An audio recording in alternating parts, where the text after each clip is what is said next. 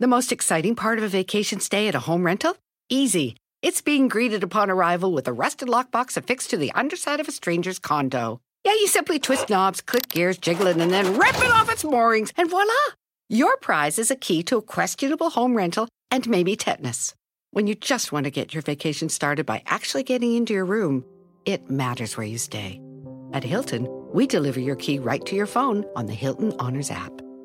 Hilton for the stay. Algunos les gusta hacer limpieza profunda cada sábado por la mañana. Yo prefiero hacer un poquito cada día y mantener las cosas frescas con Lysol. El limpiador de inodoros Brand New Day de Lysol limpia y desinfecta el inodoro y el cepillo, eliminando el 99.9% de virus y bacterias con una fragancia que lleva tus sentidos a un paraíso tropical. No solo limpies, limpia con Lysol.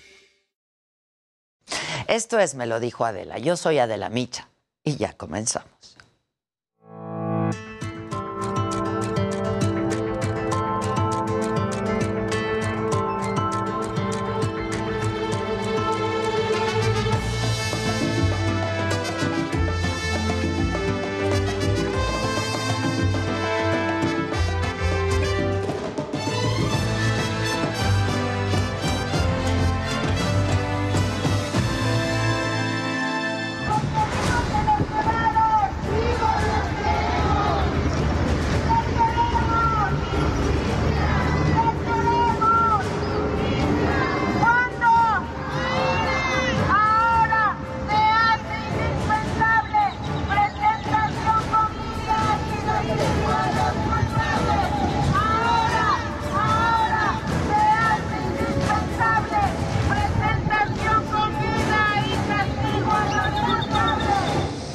Así decenas de familiares de personas desaparecidas se manifestaron ayer en Paseo de la Reforma y llevaban mantas y fotografías de las víctimas que colocaron en la antigua glorieta de La Palma. Incluso le piden al gobierno de la Ciudad de México que mantenga este espacio como un memorial en honor a todos los desaparecidos.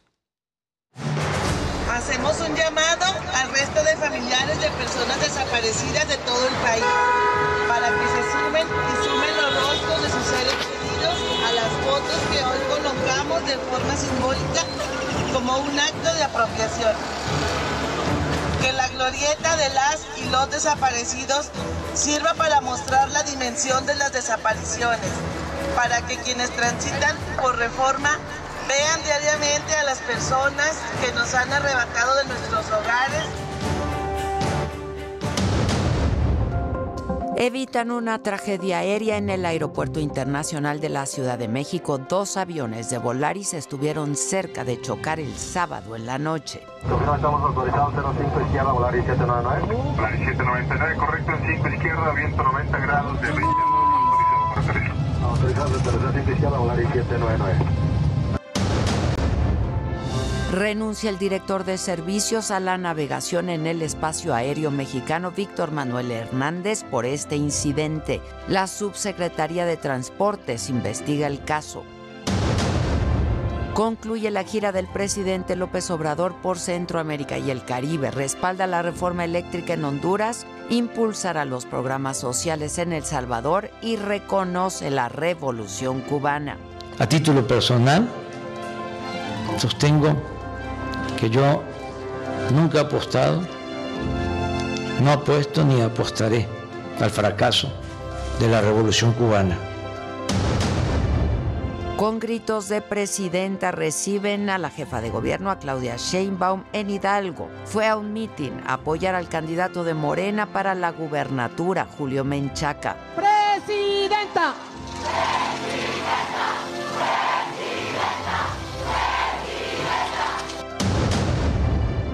Regresa la violencia Cancún, Quintana Roo. Una persona murió y seis más resultaron heridas tras un ataque en un bar. Hay un detenido. Cuidado, cuidado, cuidado.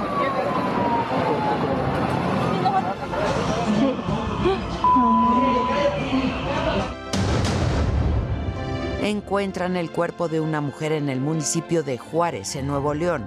Podría ser el de la joven Yolanda Martínez desaparecida desde el 31 de marzo.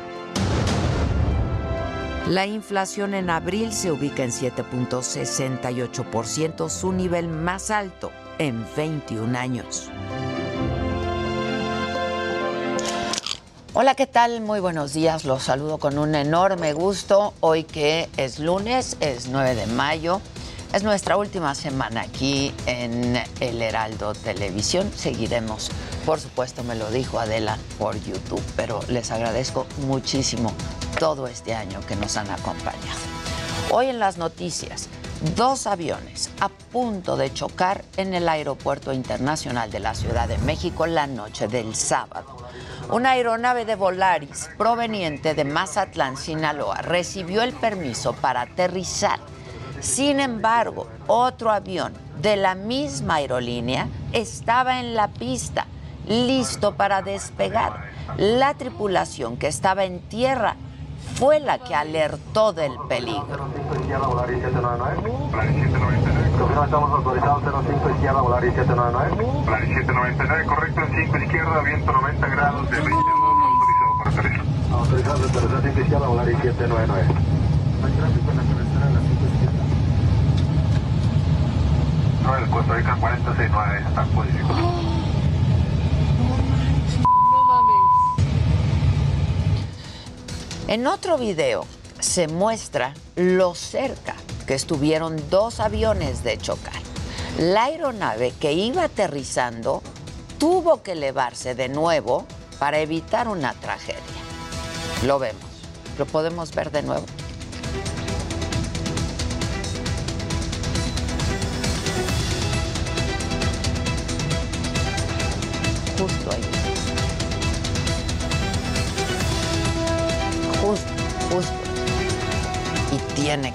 De nuevo.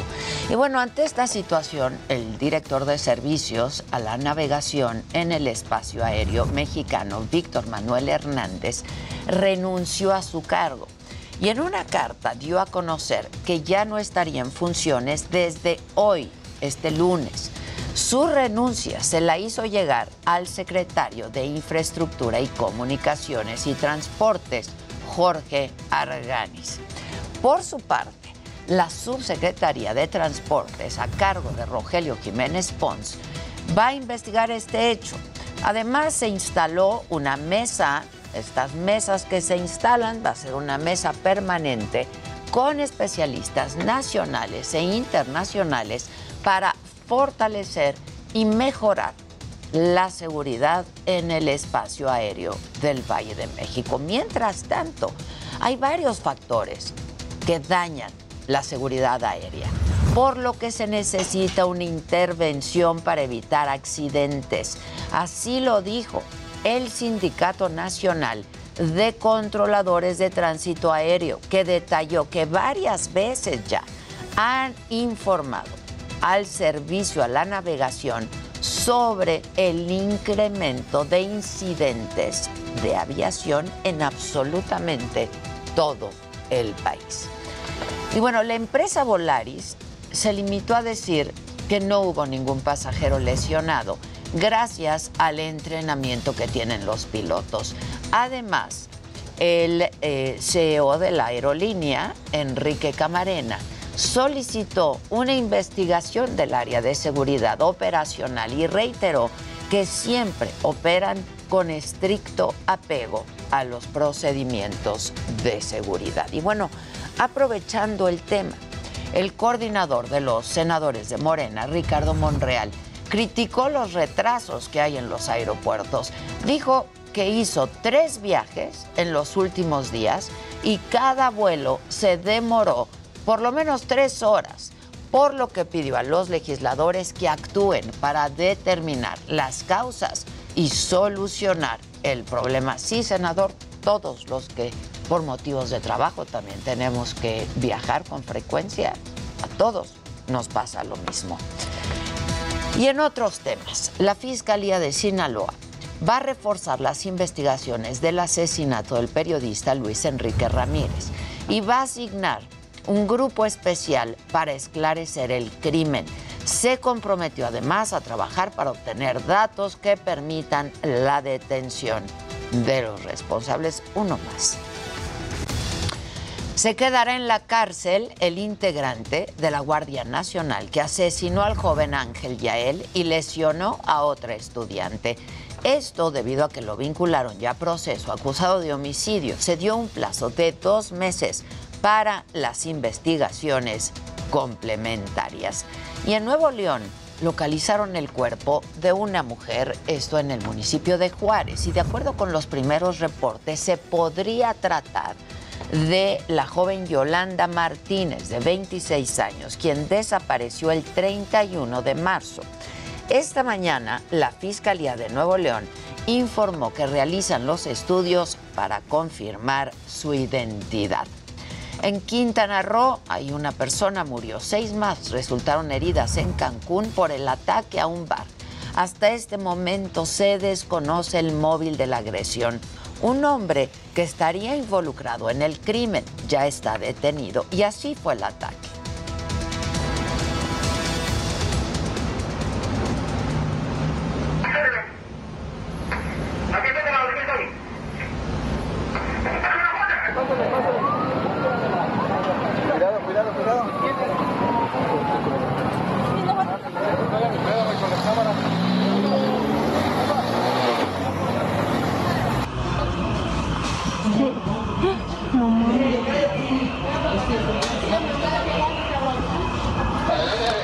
Y bueno, en el escenario político, el presidente López Obrador, como aquí se los informé desde el viernes, estuvo de gira en Centroamérica y el Caribe. En Honduras, ahí apoyó la reforma eléctrica de la presidenta, de la presidenta, perdón, Xiomara Castro. Así lo dijo López Obrador. Apoyamos la iniciativa de reforma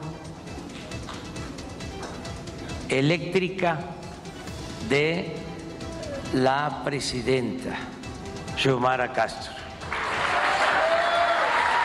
del pueblo de Honduras. Eso en Honduras. En El Salvador, el presidente se reunió con el mandatario Nayib Bukele. Acordaron aumentar al doble la aportación de los programas Sembrando Vida y Jóvenes Construyendo el Futuro, con lo que se pretende combatir la migración. Se va a incrementar al doble el programa de Sembrando Vida y de Jóvenes Construyendo el Futuro. Y vamos a aportar la misma cantidad, el gobierno de El Salvador y el gobierno de México. Y en Belice, el presidente acordó suspender los impuestos para la exportación de productos agrícolas, carne de res y otros alimentos básicos. Acabamos de tomar el acuerdo con el primer ministro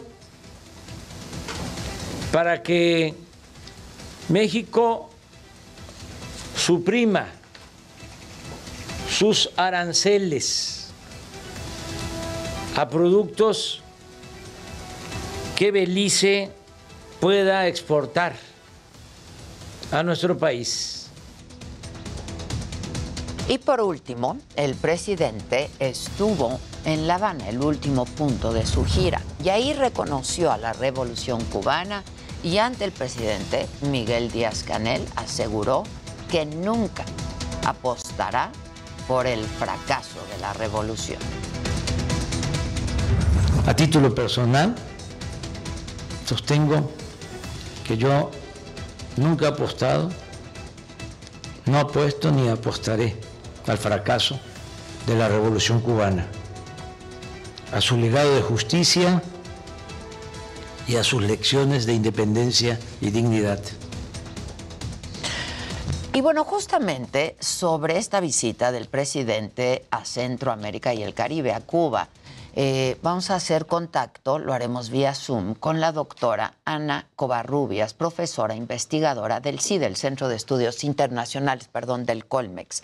Eh, Ana, ¿cómo estás? Buen día. ¿Qué tal? Muy buen día. Discúlpame. Igualmente, Ana, ¿cómo estás? Muy bien, gracias. Qué bueno. Oye, a ver, una primera aproximación de esta gira, ¿cómo la viste? Pues bueno, yo vería tres puntos principales para analizar en esta gira. El primero tiene que ver con esa relación tan cercana que el presidente siempre ha expresado en términos de política interna y política exterior. En, en, en el, en, digamos, en la lógica del gobierno, la transformación interna lleva desde luego una transformación exterior que es un realineamiento.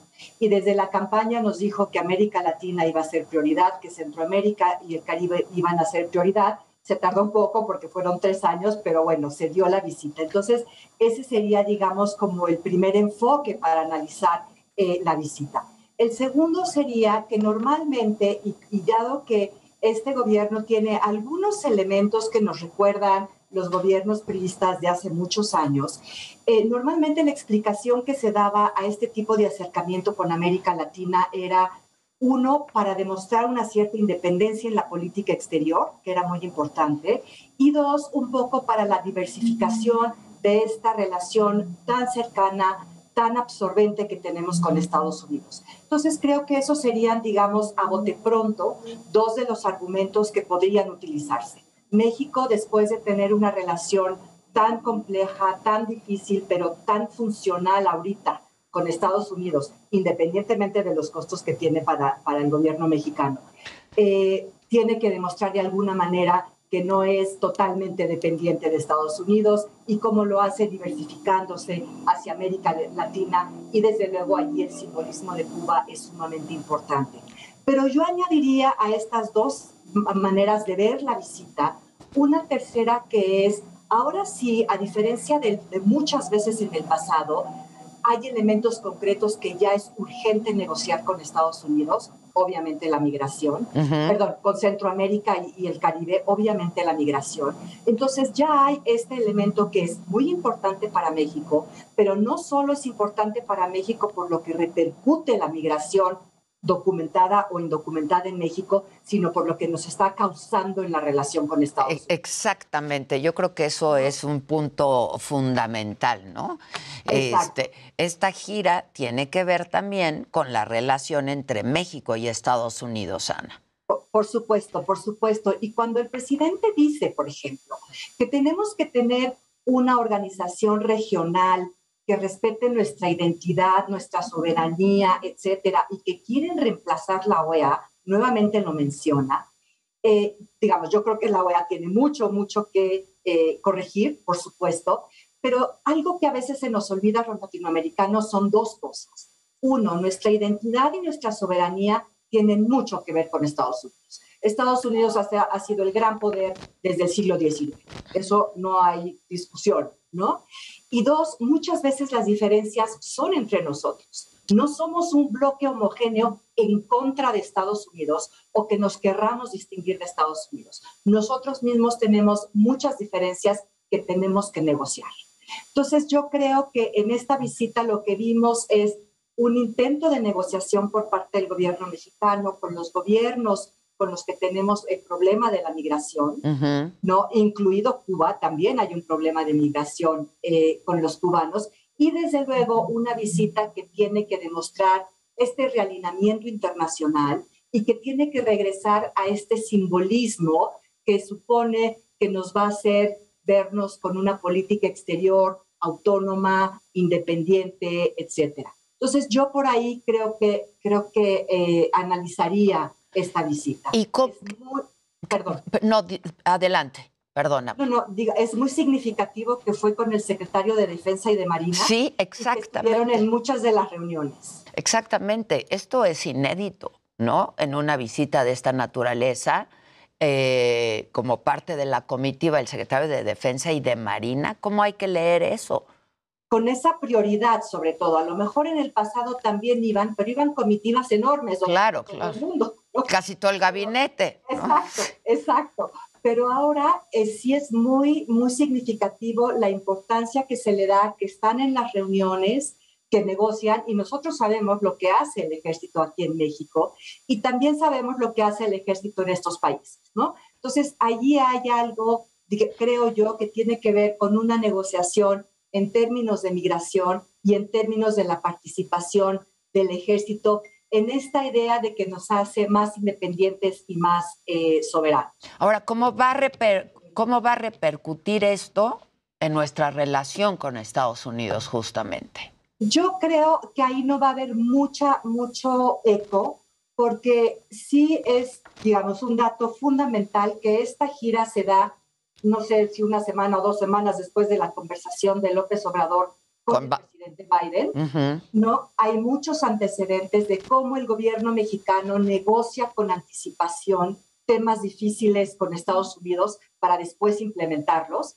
Así que yo no descartaría que hubiese habido una discusión sobre esta gira, una discusión sobre México, lo que México está dispuesto a hacer en términos de la idea de un bloque migratorio regional y de cómo eh, administrarlo. Hay muchas diferencias con Estados Unidos, por supuesto, pero yo creo que allí no va a haber demasiado eco porque supongo que también es algo que los norteamericanos entienden que el presidente tiene que hacer en la lógica de su propio gobierno. Claro. Ahora, eh, otro punto que a mí pues me, me, parece fundamental tocar y echarle luz es que el presidente en ninguno de estos países que visitó se pronuncia contra la violación a los derechos humanos, ¿no? Este, en Cuba el presidente tampoco habla de la detención, la represión de manifestantes, en fin.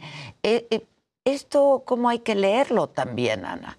Yo creo que eso no, no pasó, digamos, obviamente de manera muy deliberada, Evidentemente, pero tampoco pasa desapercibido, ¿no? Claro, claro. Sabemos que el presidente desde el principio ha sido renuente a pronunciarse en esos temas, aunque tenemos un principio de política exterior que es la defensa, protección y promoción de los derechos humanos. Ese principio tiende a olvidarlo. Yo como leo esta, esta falta de pronunciamiento en temas como derechos humanos o lo que puede ser incluso democracia, es porque ese tema sí le trae eco internamente a él. Entonces ahí es una especie de protección. Yo no me meto en estos asuntos, en lo que está pasando en sus países, ustedes no se meten.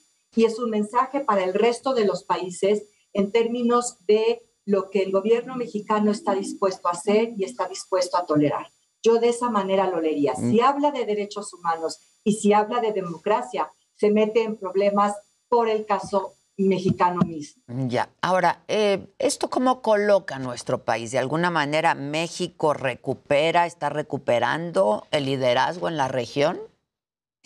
Yo creo que eso es difícil de decir. Em, depende obviamente del tipo de gobiernos que hay en la región. Sabemos que, bueno, estamos en buenos términos con estos países visitados, con Cuba nuevamente, con Argentina, eh, con Perú, ¿no? Eh, pero la, región sigue estando fragmentada y eso lo hace muy difícil. Yo creo que México sí recupera una cierta posición, pero sí, eh, digamos, más en términos de lo que le conviene a México en su realineamiento internacional. Eh, veamos qué pasa en las elecciones que hay en los países de América Latina este año, para ver si realmente hay otra vez una nueva vuelta a la izquierda, por llamarlo de alguna forma, y si ahí México tiene algún peso o no.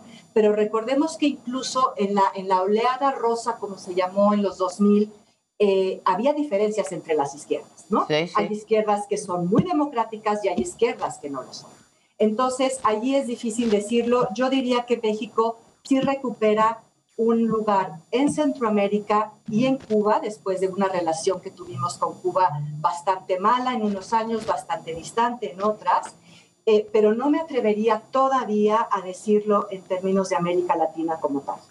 Ya, pues Ana, vamos a estar atentos y por lo pronto te agradezco mucho tus comentarios. Gracias.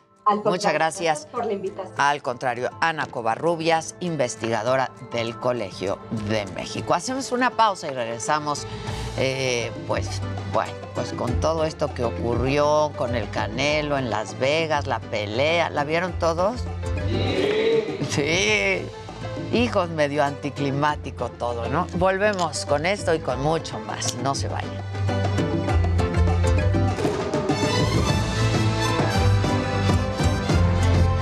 Fuerza y estrategia en los negocios. Industriales, detallistas, restauranteros y hoteleros nacionales.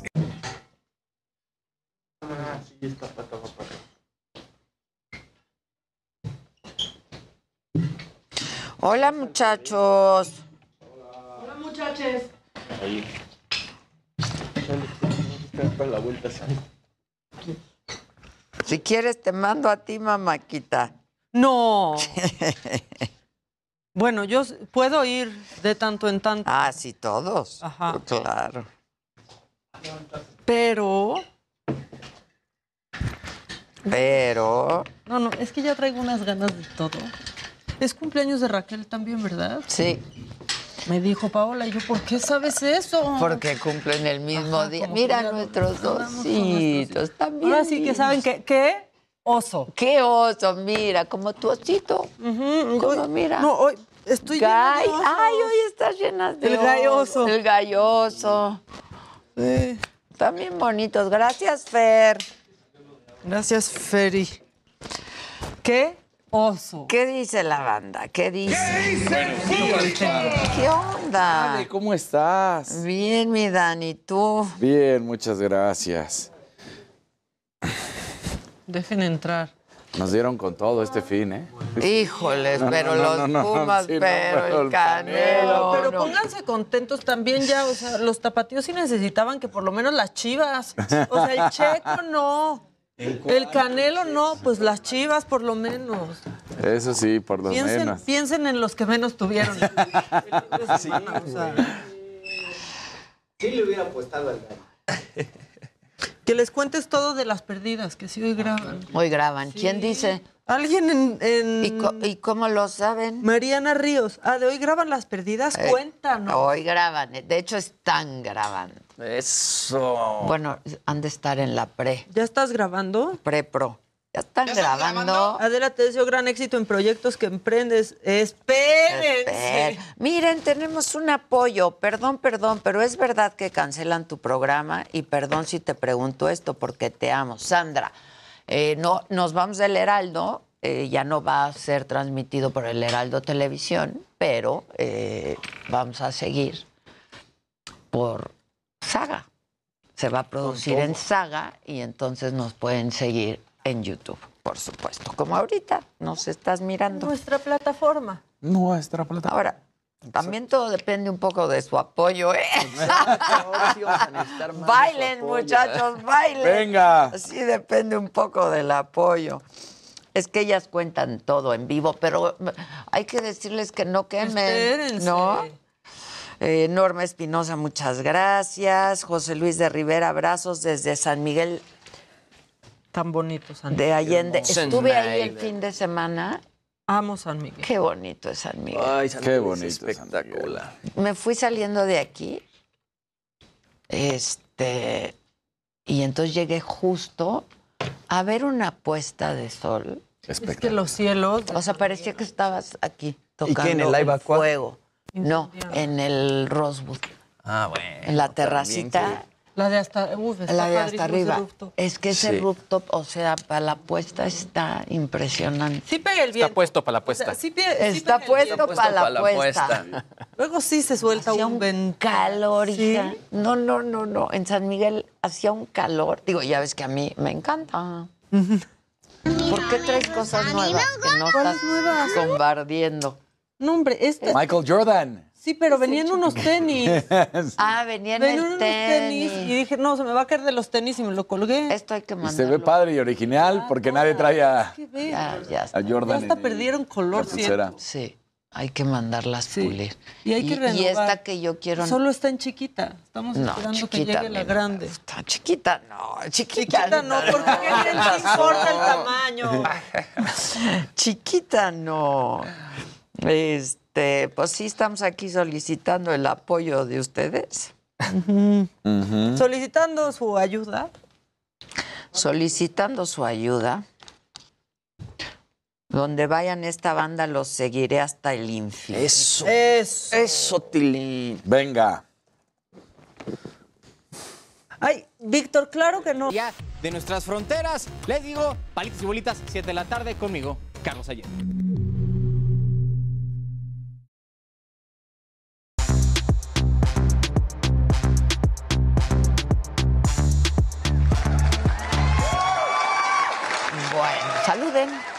Saludos, banda, ¿cómo están? Buenos días, gente ¿Cómo querida. dicen ¿Cómo que están? Aquí Jimmy. Ah, No, Aquí muy Jimmy. muy buenos días. Exacto. Ahora Te sí rasuraste, están- Jimmy. A ver, pónganse juntitos. Ahora resulta que yo le copié a Jimmy. Sí, ahora tú le Exacto. copiaste a ¿Sabes qué, Jimmy. Exacto. ¿Qué pasa? Pero ahora sí están. Mira, y de blanco y todo. muy ¿Cómo es bien, que te. Poderes de los gemelos fantásticos, actívense. Qué original y me parezco a todos. Exacto.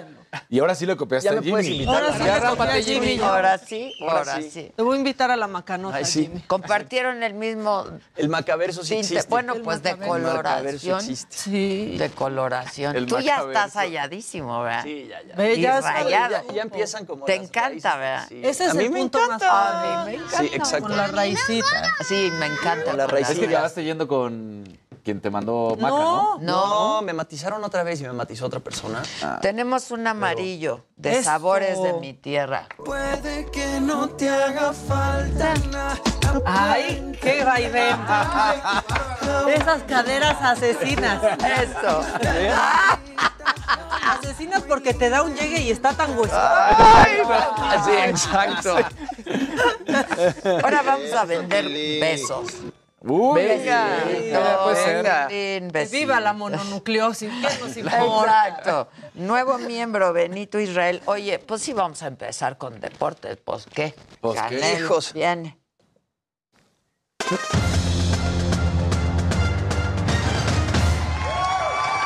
Ay, mía de bonita, Ay, ¿cómo no, no, estás? yo sufrí muchísimo. Sí, Yo Jimmy. también. Este, Maquita, ¿cómo andas, Luigi? Buen día. Arrancamos con la que todo México vio, ya después llegamos con los Pumas, Luisito, aunque me ves así, Ay, pero sí. No. la verdad es que Canelo No.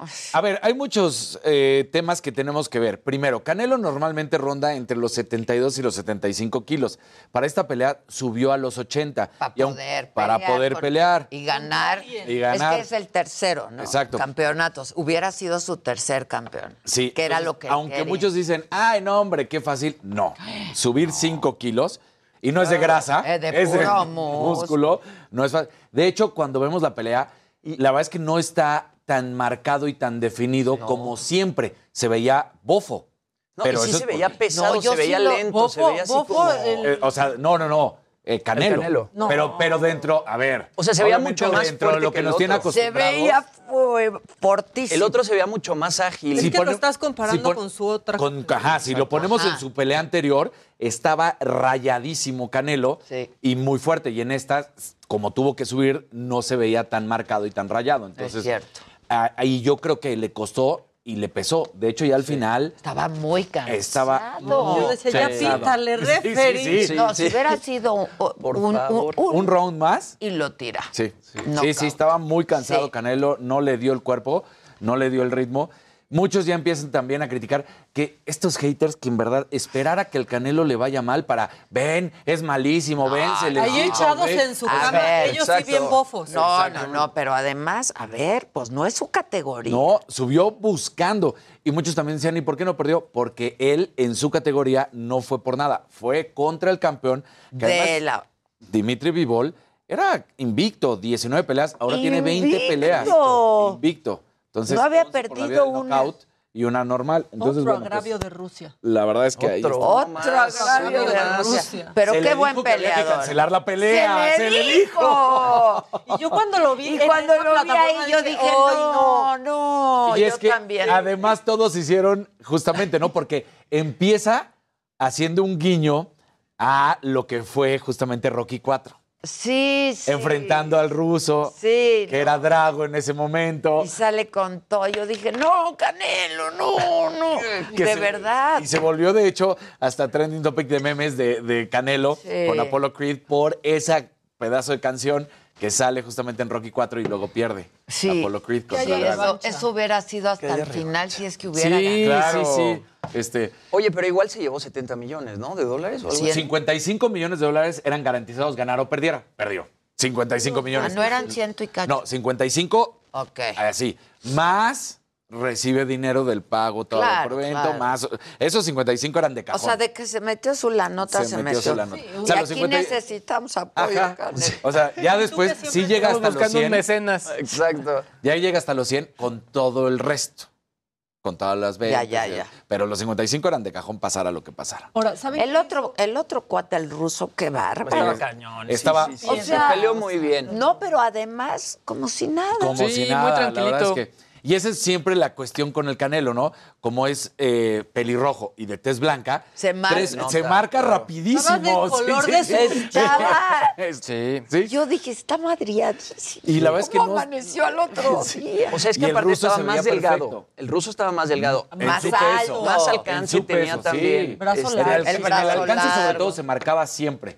Como, y lo llevó muchas veces a las cuerdas donde Canelo no supo salir. Claro. Y sí fue mejor, el ruso. Esa es la ¿Y realidad. qué tal cuando el Canelo lo levanta? Sí. Ah, Es sí. un gran momento de la Es un pelea. gran Sí, porque hasta dio risa ya. Dio risa, en claro. de la- que Sí, está cargando el ¿Y garrafón. saben quién hizo lana también con esta pelea? Mayweather. Mayweather. Ah, le apostó, claro. Sí, le porque le apostó, al contrario. al contrario. Él fue por los momios, que no se haga, güey. No es que haya ido Que por. vivan por los- No, Él fue pero por- estaban así, dijo, pues le pues, entró. y. Entonces, Porque ahí sí se hacía lana. Claro. Muchos también ya empezaron a criticar porque hay un video donde sale después Canelo cantando con Diego Boneta. Sí. Pues se fue de fiesta. Pues, ya pues, había ¿qué perdido.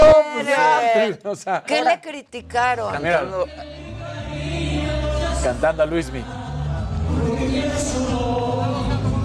Eso fue Sí, después de la pelea, sí se ¿eh? ve golpeado. esos Sí, golpes. sí, se ve Sí, se golpeado. Pues se ve golpeado, pero. Sí, no, nada grave, no- nada grave. Sí, si sí, nada. Yo creo que sí. al otro día el dolor sí, Sí. es más fuerte. Pero pues le- les han de dar. No, ya viste, le digo que ya se acabó la Exacto. serie. Ahora, Sí, sí, eso es lo sí, que sí, critican sí. mucho a Canelo, que previo a la pelea vimos muchos videos de él en fiestas, cantando y todo. Y yo nomás les digo, Canelo cada vez que se prepara su- son tres meses Sí. que se encierra y le da con todo. Durante su entrenamiento, no. No. O sea, no, no- para una pelea no entrenas 12 meses, No, entrenas tres, tres meses, meses, pues, y sí. listo. Y antes de esos tres meses fue cuando vimos todas las fiestas de Canelo. No Luego los tres meses estuvo bien. ya, ya, O sea, ya. Es- se ven muy mal.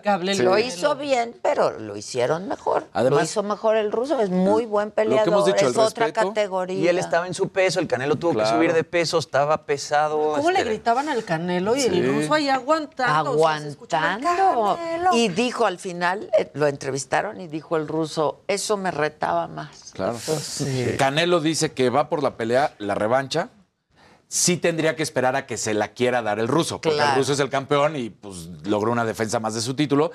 Pues espera que sí se dé. Ahora tendría más dinero para bolsa garantizado el ruso. El El, Canelo ruso, también, pero, claro. pero Canelo más. Digo, el ruso más. Este, y vamos a ver qué es lo que sucede. Yo creo que sí la va a buscar esa revancha y pudiera ser. Le falta, sí, y tendría que acostumbrarse a ese peso para mostrar las cualidades que tiene, porque también se ve muy lento. Es- Eso pasó. Sí, no, se no hay nada. pesado, ¿no? Sí, Estaba en pesado, su no, estaba en su peso. Lento. Y, y Y, le costó luego mucho. salió la mamá del Canelo y dijo que le habían robado la pelea. Sí, no. Eso es amor de madre. Sí, claro. O sea, por ahí Canelo también dice, no siento que peleé, pero no voy a poner de que perdí, perdón, pero, Ah, pero no voy a poner Estaba pretextos. enojado. El Canelo Ajá. sí, Sí, estaba ya pues- levantando la mano y cuando No, le dieron bueno, al otro. todos se, hacen se enojó Todos muchísimo. No, no, O sea, a ver. dice, no voy a poner pretextos, no voy a decir nada, no siento que perdí, pero respeto la decisión. No, no manches. Si hubieran dado Lo lo vimos mejor, se todos. vio O sea, mejor a ver. Canelo, yo soy mega fan. Pero se vio ¿no? mejor. Pero lo hizo mejor. Sí, si hubieran dado un empate hubiera Le sido súper injusto. unos Súper injusto. llegues. No, sí, lo, conectó todo Y el tiempo. daban un todo empate. el tiempo. Sí. Hombre. Daban un empate y ya iban a ir Sí. otra vez del Canelo. Exacto. Siempre se Ahora, la el. Canelo los primeros eh, rounds eh, ganó y Los después. primeros fue- dos. Sí, después ya fue a la baja. Se cansó. Ajá, sí, sí, sí. Los primeros dos estuvo bien, pero Sí. luego se cansó. Ya, no- ya nos dio. ya ¿Cómo nos la dio. sufrimos tú y yo, eh? Sí, estuvo- Sí, yo le escribí a Maca que... Sí, ¿no? Hijo. Estuvo, estuvo feo. Pero Ven, bueno, por eso no fui. por, por eso no fuiste. Y esto sí hubiera durado. Exacto. Esta Esta hubiera sí. durado. Esta sí. Ay, sí, pero digo. Igual si iba, es sí que hubiera ganaba. estado ahí en- inspirado. cantando Claro. a Luis, pero no, fue Pues sí. anticlimático. Anticlimático, sí.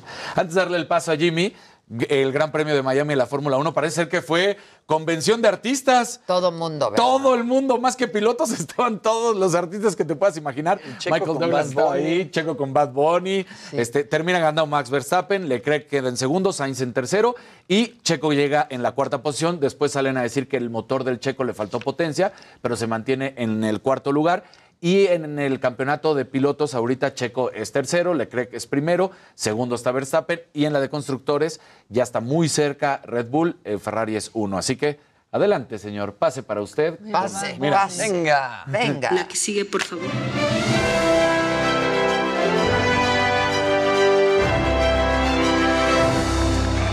Muy buenos días, gente querida. Feliz lunes a todos. Hola, Luisito. Hola, mi Dani. Hola, Maquita. Hola, Hola Jimmy. bonito, Hola, bonito. Y este, mi Hola, querida Ade. ¿cómo estás? Buenos días. Sí le dije ¿Cómo hola, mi Jimmy. Muy bien. ¿Cómo ¿Y tú? estás, Maca? ¿Bien? Muy bien, muy bien. Es que están Vámonos con el macabrón. No, no es cierto. Velos, velos, están idénticos.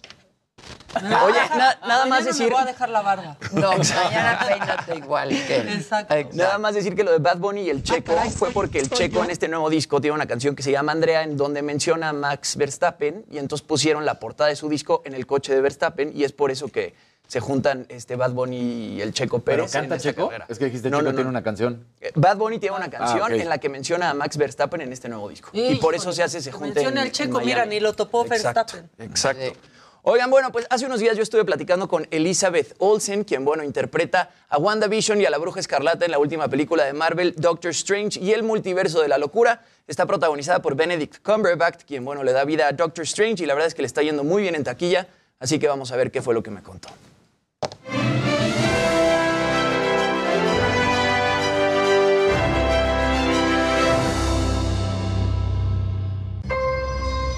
Someone once told me that the reality I thought I knew was just one of many.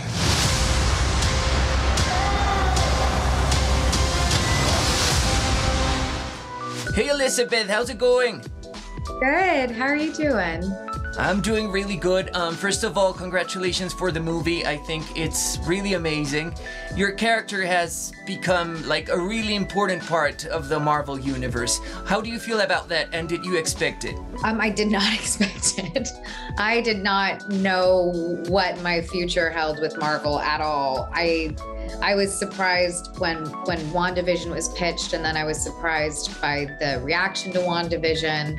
Um, I knew I would be in Doctor Strange, but didn't know to what capacity. So I keep I keep feeling um, very surprised by how I how I used these this last eight years in Marvel. You break the rules and become a hero. I do it and I become the enemy. How difficult was it for you to prepare for representing Wanda and Scarlet Witch in this new movie? Because you had to play this good side and at the same time this evil side in the same movie.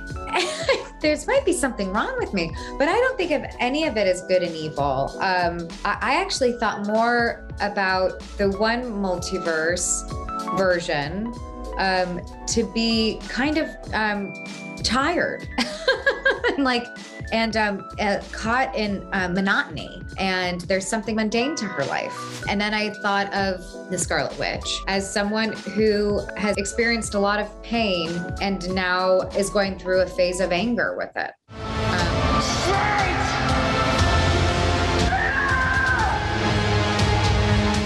Elizabeth, what about the concept of the multiverse? I think it's really, really interesting. How exciting is it for you um, knowing you could coexist in future films with um, characters that have even disappeared in past movies? It's an amazing opportunity that we've opened this door up now. It's going to be great for storytelling, and I think it's going to be exciting for actors. We've created an opportunity for for people who we've lost in Marvel to come back.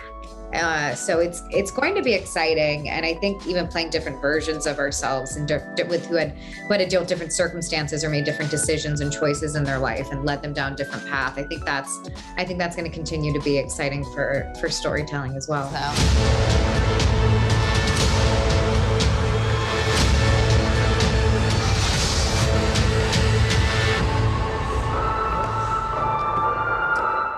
Bueno, ahí Elizabeth Olsen hablando de Doctor Strange and the padre, Multiverse ¿no? of Madness. Sí. Está, Está muy bastante buena. Está bastante buena. Y justamente así le damos el pase a mi querido Luis G.I.G., porque yo sé que, su- que tuviste un ergasmo viendo esa película. Claro que sí. Venga. La que sigue, por favor.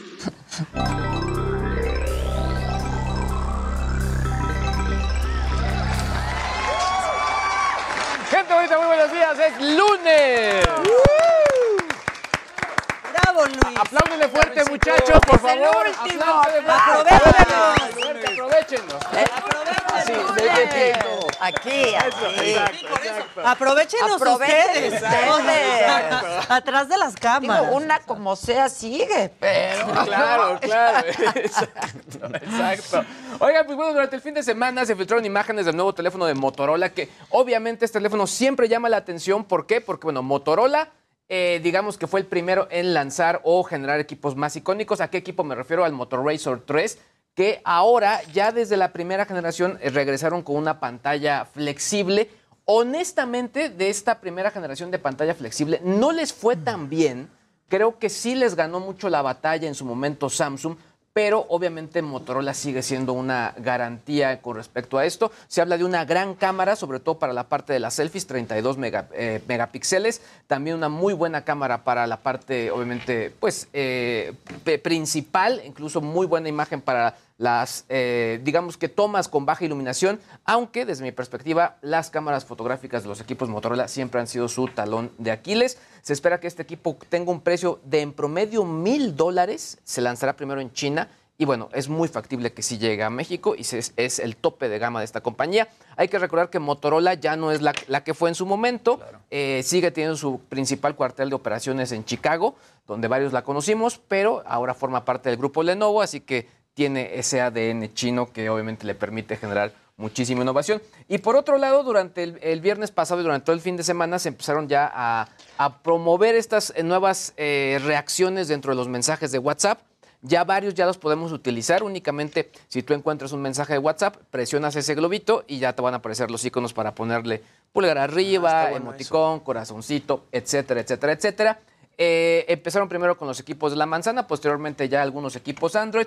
Pero la parte interesante es que, como también lo mencionamos aquí en los rumores y que ya se volvió realidad, ahora vas a poder mandar eh, imágenes y archivos de hasta 2 gigabytes. Antes se podían de 100 eh, megabytes, ahora hasta de 2 gigabytes. Así que va a estar buenísimo para poder, para que te manden los previos del programa, Adela. Así que ah, por ahí te lo van a poder Muy mandar ya también. Ah, buenísimo. Y por otro lado, lo que sí recomienda la gente de, de WhatsApp, y es muy cierto, es que traten de enviar esos archivos utilizando Wi-Fi, porque por Claro. las redes celulares se van a poder acabar sus datos. También van a poder eh, hacer grupos ahora de hasta 512 personas. No sé para qué tantas, hace muchísimo. Ay, no, qué horror. Yo- ya no se necesitan más grupos de WhatsApp. Yo, me, Yo, yo ya, yo ya no quiero yo más. me imaginé los grupos de la escuela así de Sí, 512 papis y mamis y hijo, va, a estar, No. va a estar fuerte. Y los bueno, vecinos. Hijo, los vecinos. Los vecinos. Sí, también. Vecinas. Oigan, y al rato, algo que sí me dejó bastante frío y es que se ven despidos y bastantes recortes en las, algunas de las principales empresas de tecnología a nivel global.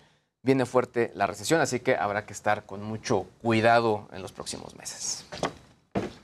La que No, sigue, por y favor. nosotros en contra, güey. O sea, con todo en contra, ahí vamos por más. Como siempre. Los bandoleros.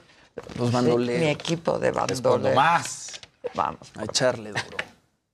¿Qué les digo? Ahora sí que eso está favor. macabrón. Está macabrón. Gracias. Eso. Bien. Échenlo, échenlo.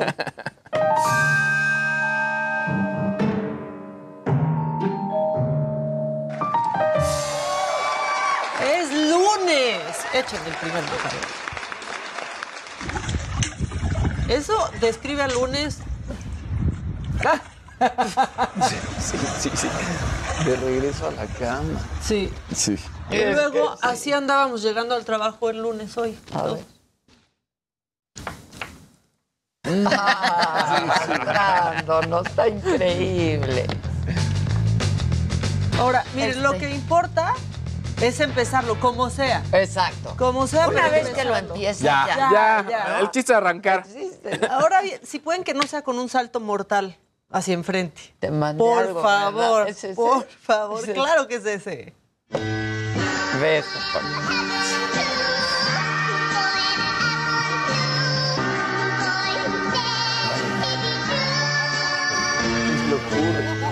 ¡No!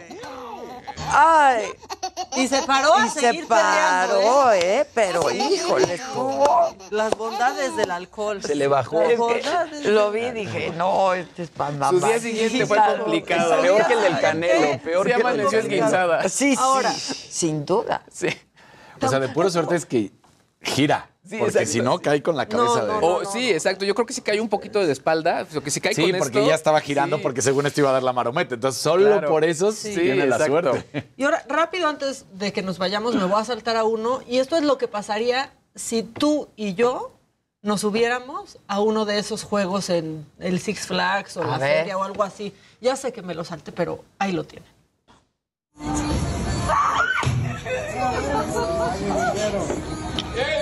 tiene. Espérense.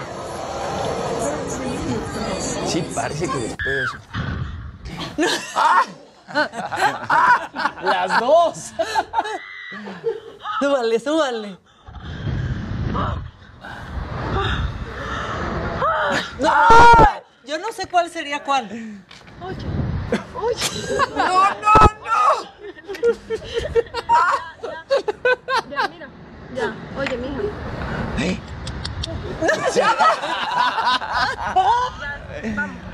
Totalmente nos pasaría, ¿eh? No dura tanto. Leti. ¡Pobre! Déjala, está noqueada. Ahí está. ¡Ay, solo despierta! ¿Dónde está? ¡Wow! Ya, ya, ya, ya, ya, ya. Otra vez. ¡Ay, pobre! ¡No! Ah, caray, soy, soy yo. Se desmaya. Sí. Dos veces. Estás Ay, identificando no, a qué alguien. Muchísimo. ¿Cuál sería cuál? ¡Qué susto! Yo la desmayada, seguro yo soy la desmayada. No pude dejar No, de verlo no, hoy en la Está mañana. increíble. Disfrutan esos juegos, yo no voy a Yo no, entenderlo yo nunca. no me atrevo. ¿A, ¿Sí a ti sí? A mí me encantan Sí, A sí, mis sí. hijos sí. también No, yo no. les No, encanta. me, dan, paso. me sudaron las manos. No, yo, Sí, yo me puse súper Sí. nerviosa. Tú yo, no yo me quedo abajo. Sí, yo cuido yo las también. maletas. Yo Yo también. Y la pata de Pablo, que quieras. Ah, sí, sí, Los exacto. espero en la tienda. Sí, sí, sí. Con la Hijo, pata sí de pavo. Sí.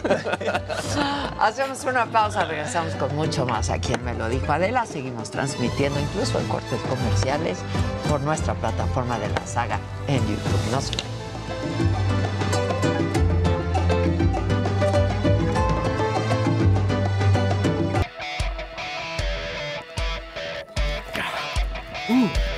En la boca. No. Es buenísimo. Ay, no, yo no, yo no puedo con eso, de verdad.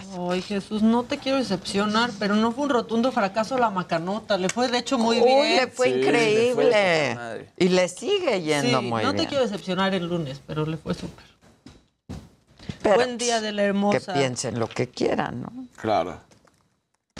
Eh, a mí no me gusta subirme a ese tipo de juegos tan extremos. No, yo no, o sea, lo sufro horrible. ¿No están mal de su internet? No, Más o no. menos. Yo sí.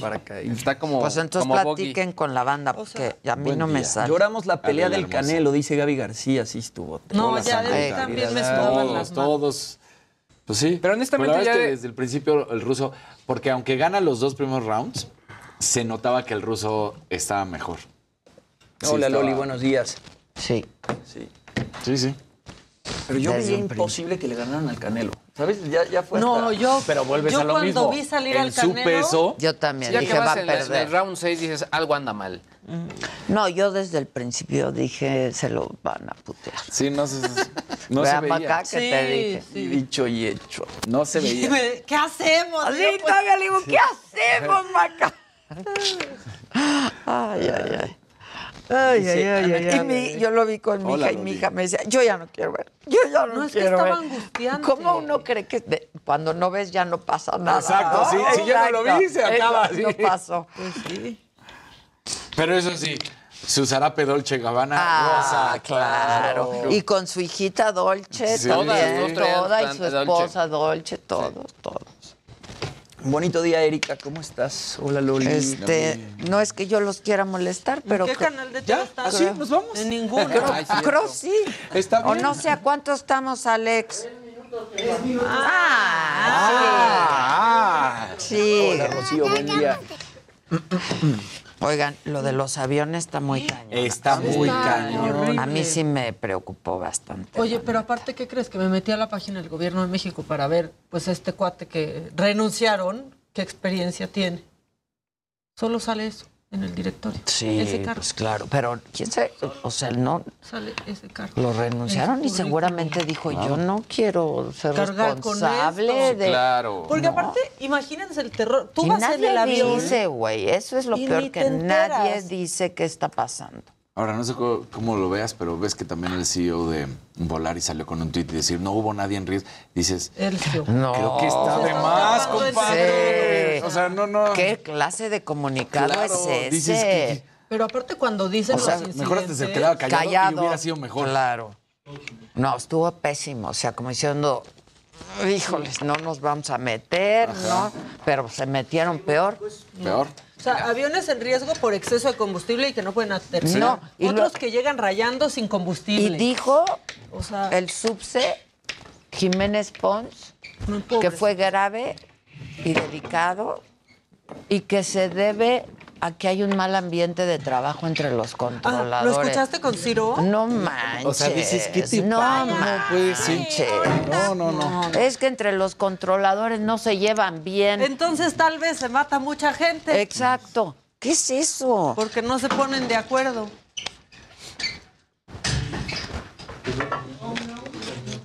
Oh no. Ya no quiero el café, mi Alex. Eres muy amable. ¿Qué quieres? Eh, tengo Tehuacán y ahorita el Alex me da un venenito. Ya sabe la hora del veneno. Ay, ay, ay, ay, ay, ay, ay, ay. Hoy me espera un día. Ah, ahorita me dices tú que vas a ir a la oficina. Mira, de aquí me voy al Pilate. De ahí tengo que grabar una cápsula con Teresa en mi casa. Y de ahí me voy a la oficina. Tengo una cita a las 5, otra a las 6 con Eddie Small. Ok. Pero llégale, a ver qué se nos ocurre. Y están grabando perdidas. Si yo empiezo hoy a tener juntas Sonríe, de. Chairistegui. Te estoy sonriendo. pues.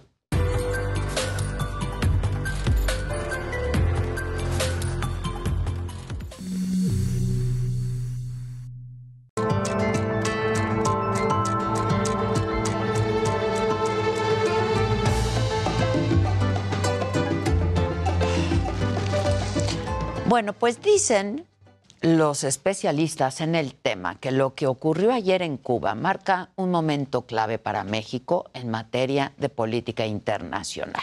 El presidente López Obrador habló en La Habana. Su mensaje, sin embargo, iba hacia Washington.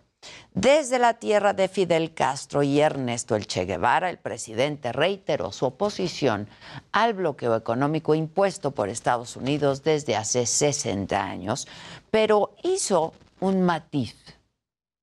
Escuchamos.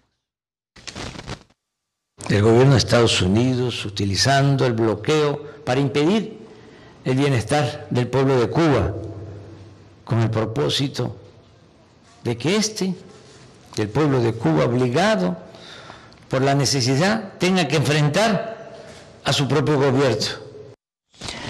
Bueno, con esas palabras, el presidente se refirió a las protestas que hay en Cuba contra el gobierno de Miguel Díaz Canel desde julio del 2021, hace prácticamente un año, pero omitió una parte importante de la historia.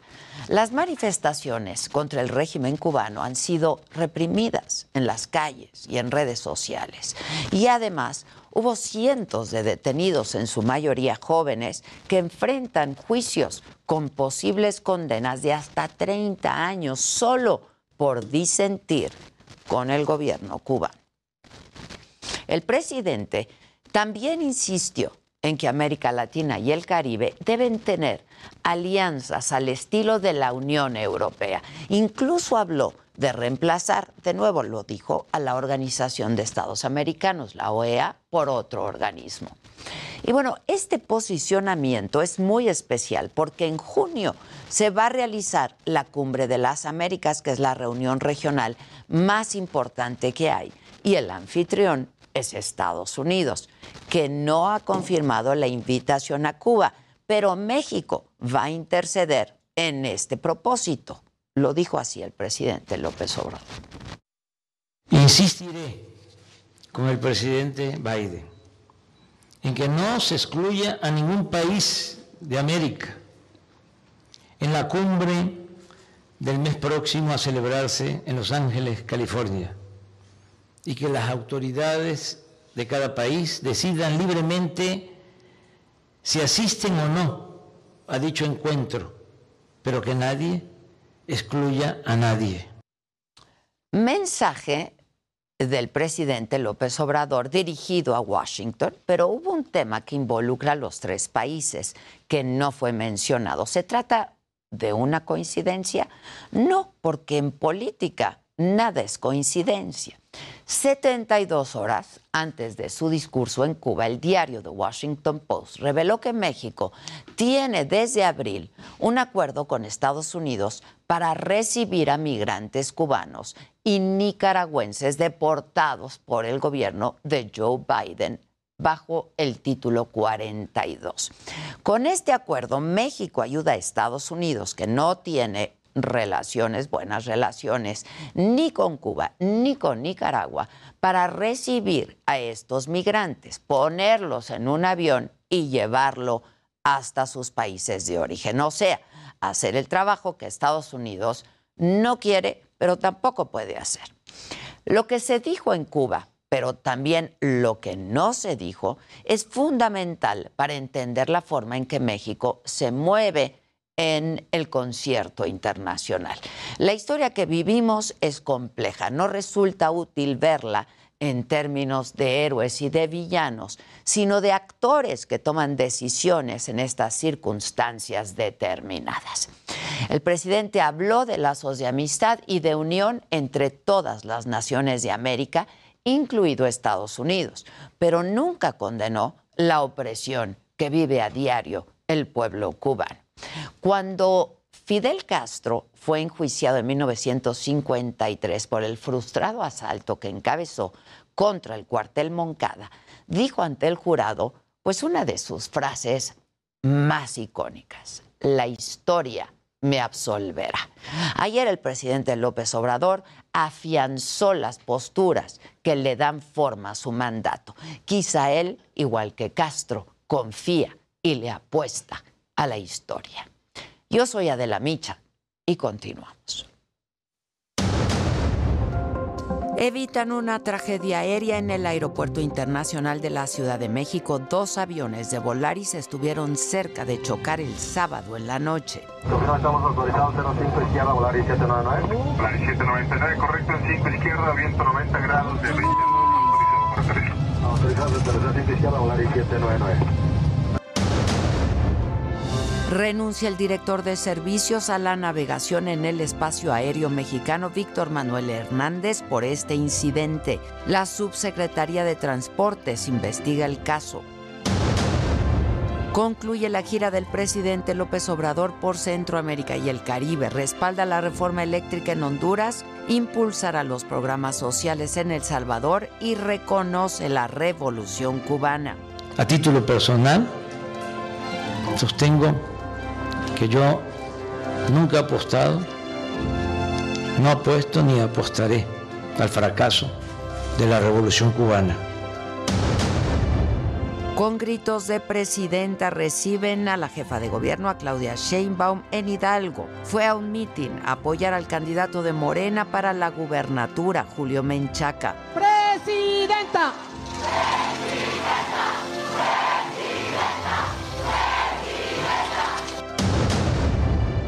Regresa la violencia a Cancún, Quintana Roo. Una persona murió y seis más resultaron heridas tras un ataque en un bar. Hay un detenido. Cuidado, cuidado, cuidado.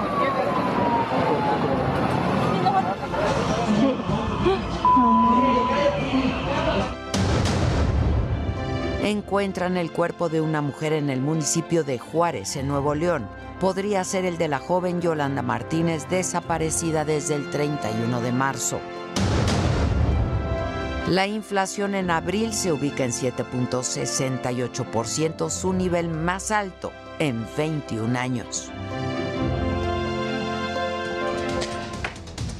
Bueno, hoy en la mañanera el presidente agradeció a los gobiernos de Centroamérica por el recibimiento afectuoso durante su gira del fin de semana y destacó también su visita por Cuba. Dijo que el presidente Miguel Díaz Canel es un destacado político humano y honesto. Expresar abiertamente mi gran satisfacción por constatar que Cuba, tiene un extraordinario presidente, Miguel Díaz Canel. México hizo un acuerdo con el gobierno de Cuba para comprar vacunas contra COVID-19 y aplicarla a niños de dos años en adelante. Además dijo que en agosto ya estarían todos los menores vacunados. Adelantó que en caso de que falten, se hará con otras vacunas como Pfizer y otras farmacéuticas. Son vacunas eh, para niños, eh, para pequeñitos. Sí, eh, básicamente para COVID, eh, de dos años en adelante, en una primera etapa. Y en materia económica y sobre la inflación que publicó hoy el INEGI y que se ubica en 7.68%, el presidente comparó la situación de nuestro país con la de Estados Unidos, que tiene una inflación del 8.5%. Insiste en que una campaña para la producción y sobre todo de autoconsumo hará frente a la subida de los precios. No son buenas las comparaciones cuando se trata de aumentos de precio, pero Estados Unidos trae 8.5 y en general todos los países están enfrentando de inflación, porque sí, eh, primero fue la pandemia y luego la guerra.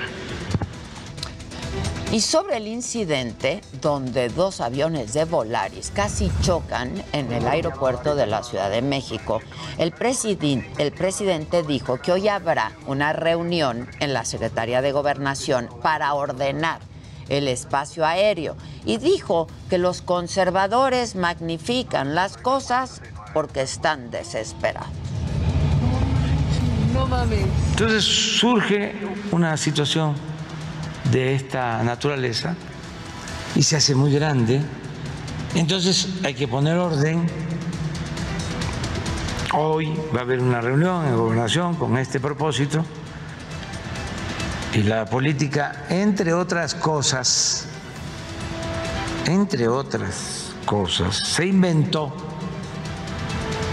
para poner orden en el caos. Vamos con mi compañero Misael Zavala, él tiene más información de lo dicho en la mañanera. ¿Cómo estás, Misael? Buen día. Adela, buenos días, buenos días al auditorio. Efectivamente, pues hoy el presidente Andrés Manuel López dijo que pues prácticamente aterrizó alrededor de la 1.45 de la madrugada en el Aeropuerto Internacional de la Ciudad de México. Esto lo dijo después de que fue cuestionado por este eh, incidente que ocurrió el fin de semana en el que dos eh, pues aeronaves de la línea Volaris casi provocan pues una colisión.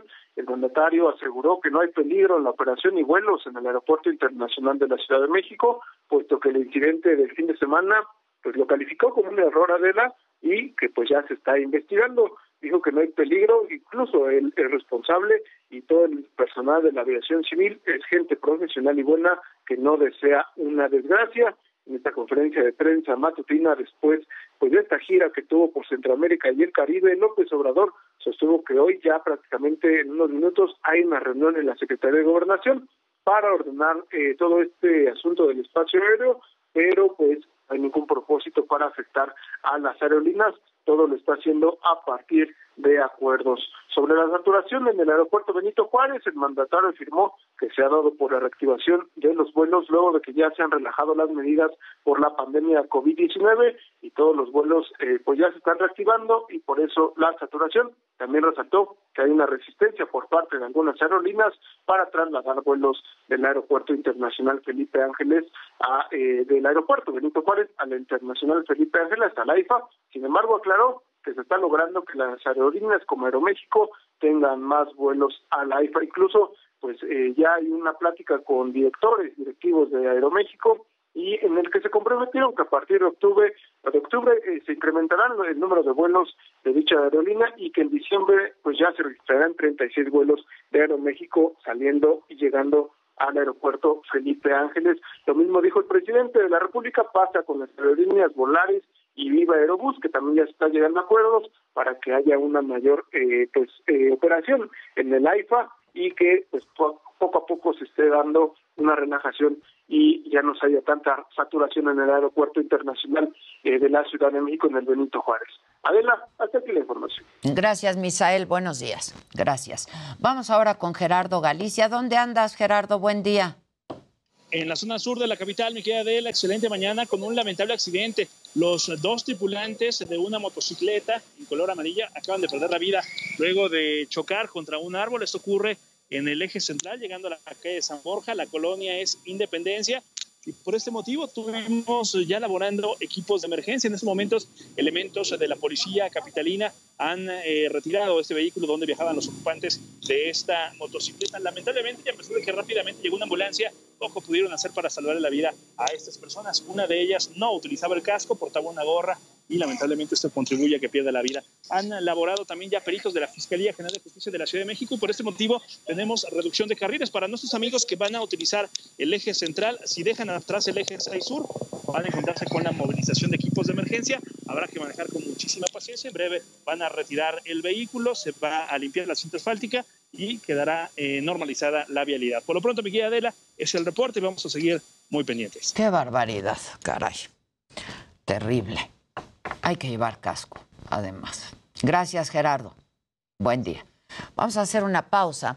Al volver, voy a hablar con José Alfredo Covarrubias Aguilar. Él es el secretario general del Sindicato Nacional de Controladores de Tránsito Aéreo. Y vamos a hablar sobre este incidente que ocurrió entre dos aviones de Volaris que estuvieron a punto, a punto de chocar este fin de semana pasado. Una pausa, ya volvemos.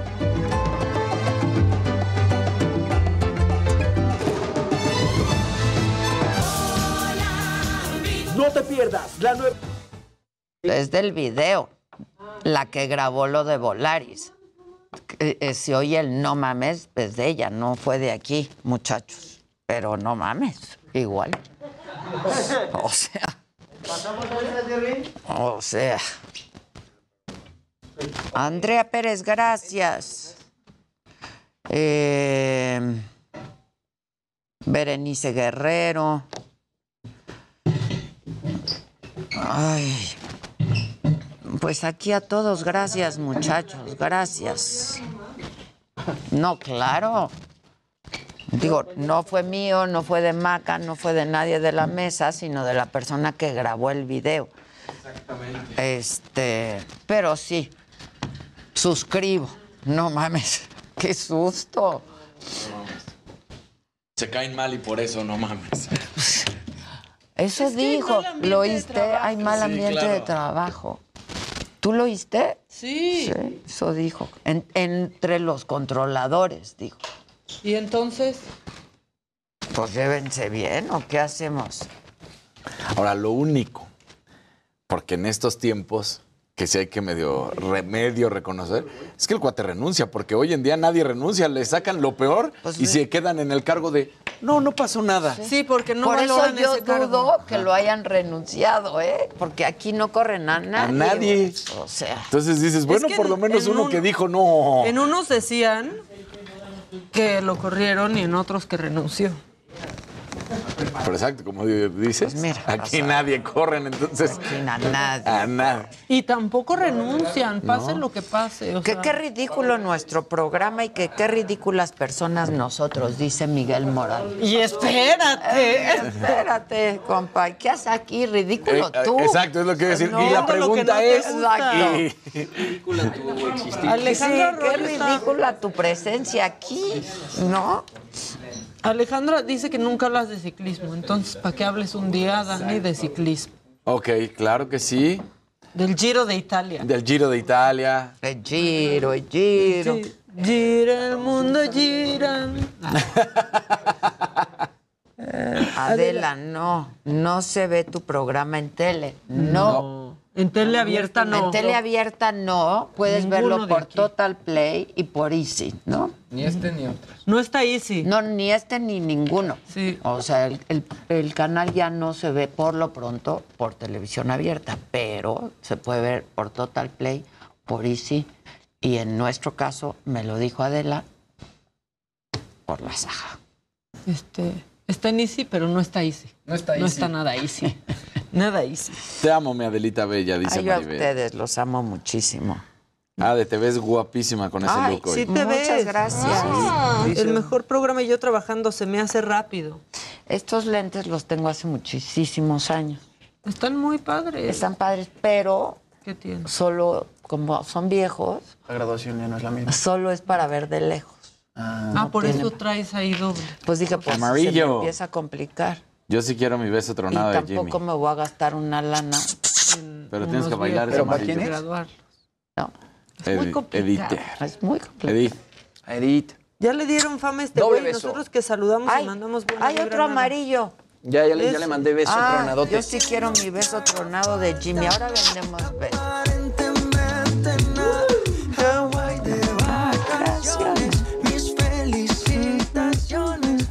Pudo ser. No son ridículos. Los saludamos no, a cada ridículos rato. los lacayos y lambiscones del chat. Oh, que la- Mm, Otro amarillo. Otro amarillo. Otro. Bernardo. De Bernardo Vázquez. ¿De quién quieres beso, mi querido Bernie? De Casarín. Pero por lo pronto baila. Tú qué sabes, güey, deja que él diga, pero con todo gusto. ¿De quién quieres beso, Bernardo? ¿De quién, de quién? Que por Easy tampoco se ve, ¿no? Sí. En Easy sí, ¿no? El 151. Jerry. Por eso tampoco se ve, dicen. Pero es en el 10. Ah, entonces, ¿dónde se ve? Ah, perdón. Yo me equivoqué. Es Total Sí, Play es cierto. y por Sky. No, es ¿En que. Easy sí, ya no? Sí, es cierto, dice María Hernández. Y la hija de Canelo le sacaba la lengua a Vivol. Y sí, es cierto. ¿Cómo? Le Que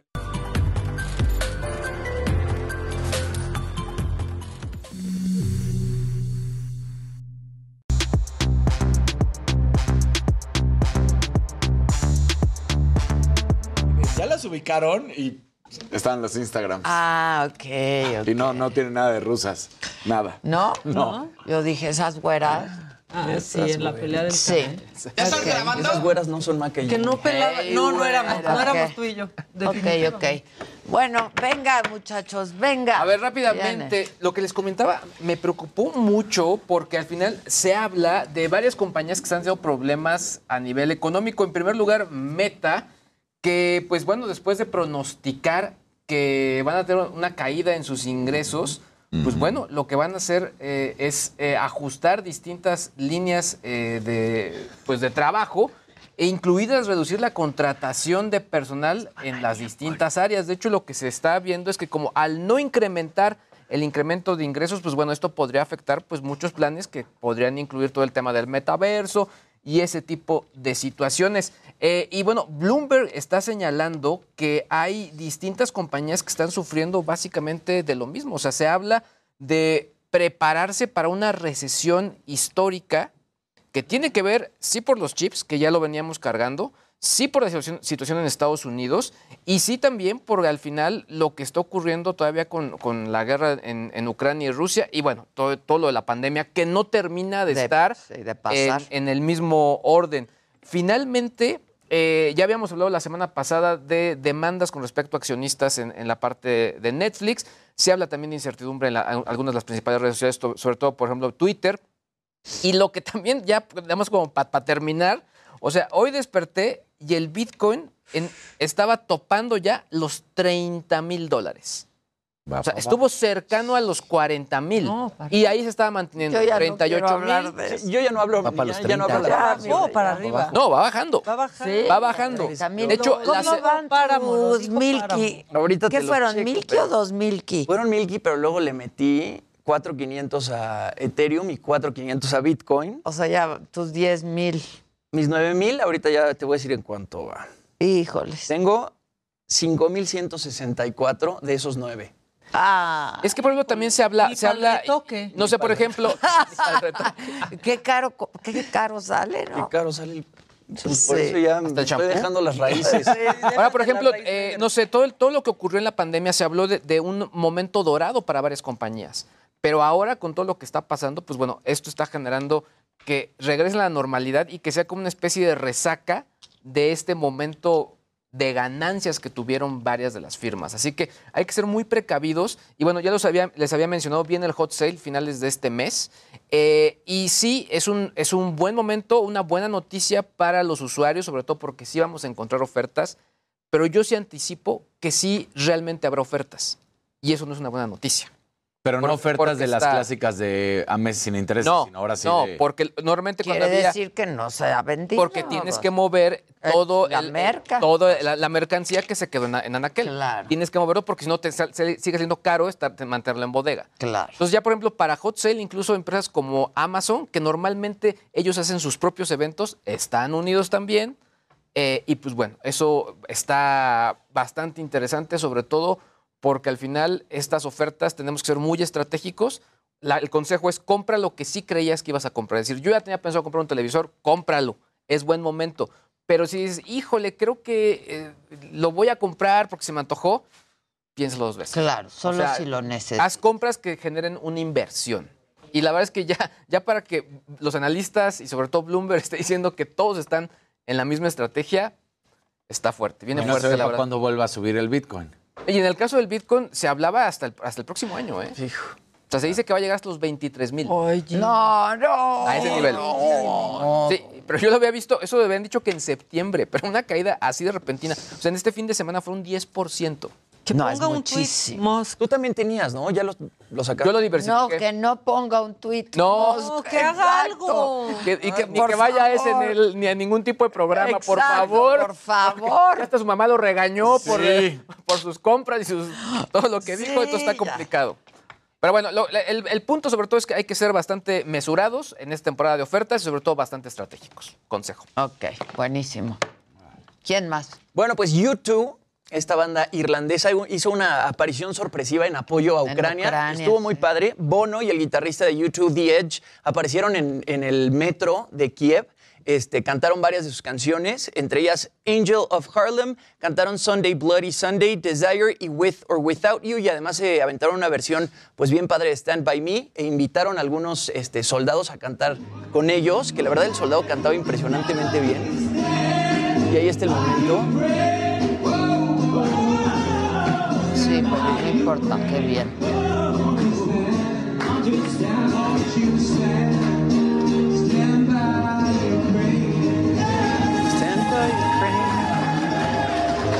El soldado cantaba. Oye, muy bien el soldado. Bueno, ahí en el metro de Kiev, y justamente dice Bono, publicaron, publicó YouTube un este, tweet diciendo que fue Zelensky el que los invitó a cantar. Ah, ok.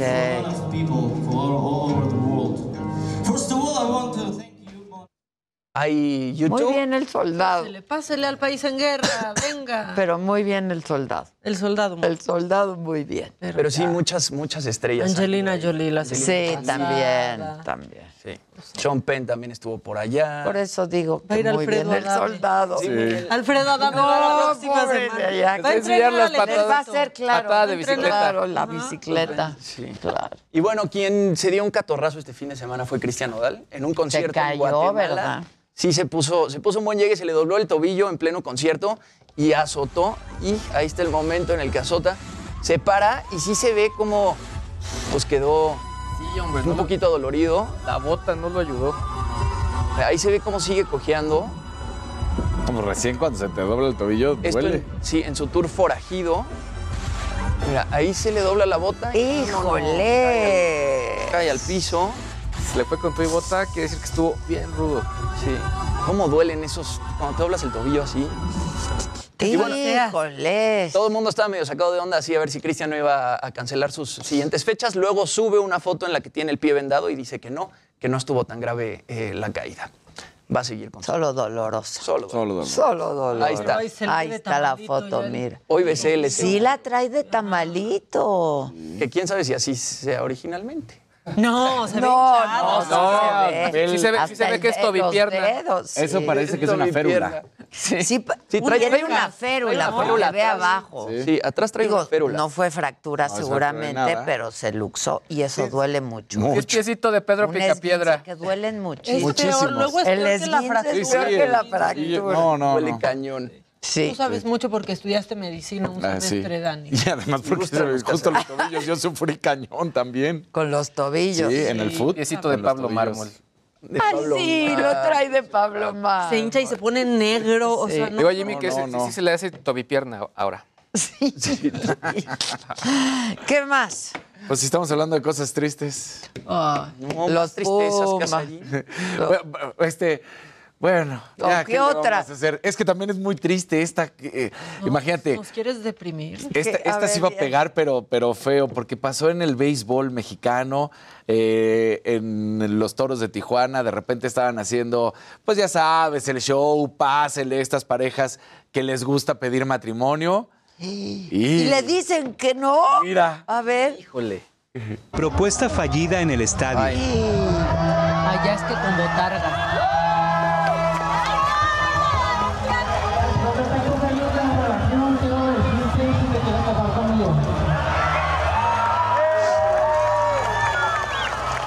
Consiguió un- Se, le- se fue. Ay, sí está triste. ¿Sería neta? Hasta aquí escuché cómo se le rompió el corazón. Sí, Hasta acá se escuchó. ¿Sería neta? Pues hasta ¿O ahorita. estaba planeado?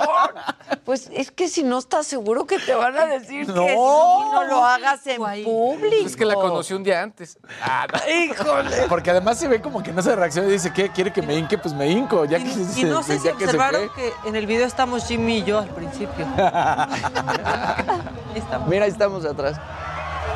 Y no dice nada y entonces cuando... Ay, muy bien ella, que a pesar de a- cámaras, Él. gente dijo. ¡Ay, le pega en la cabeza a la La cámara! cámara, Además, no, este cuate sí está salado el pobre. Sí, necesita la luz. Ay, Sí, bueno, nosotros también. ¿no? Sí, también. Digo, por el estreno y Sí, así. sí. Siempre hay que... Agua bendita. Chale. Chale. Y ahora sí, más chale, la derrota de los Pumas.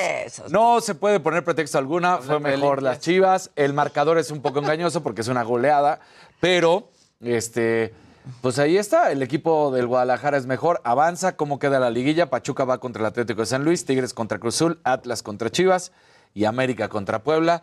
Porque, bueno, pues Puebla se fue a los penales y ganó en los penales. Cruz Azul, Monterrey. Entonces solo faltaba que los Pumas y Chivas se fueran a Puebla. No fue así.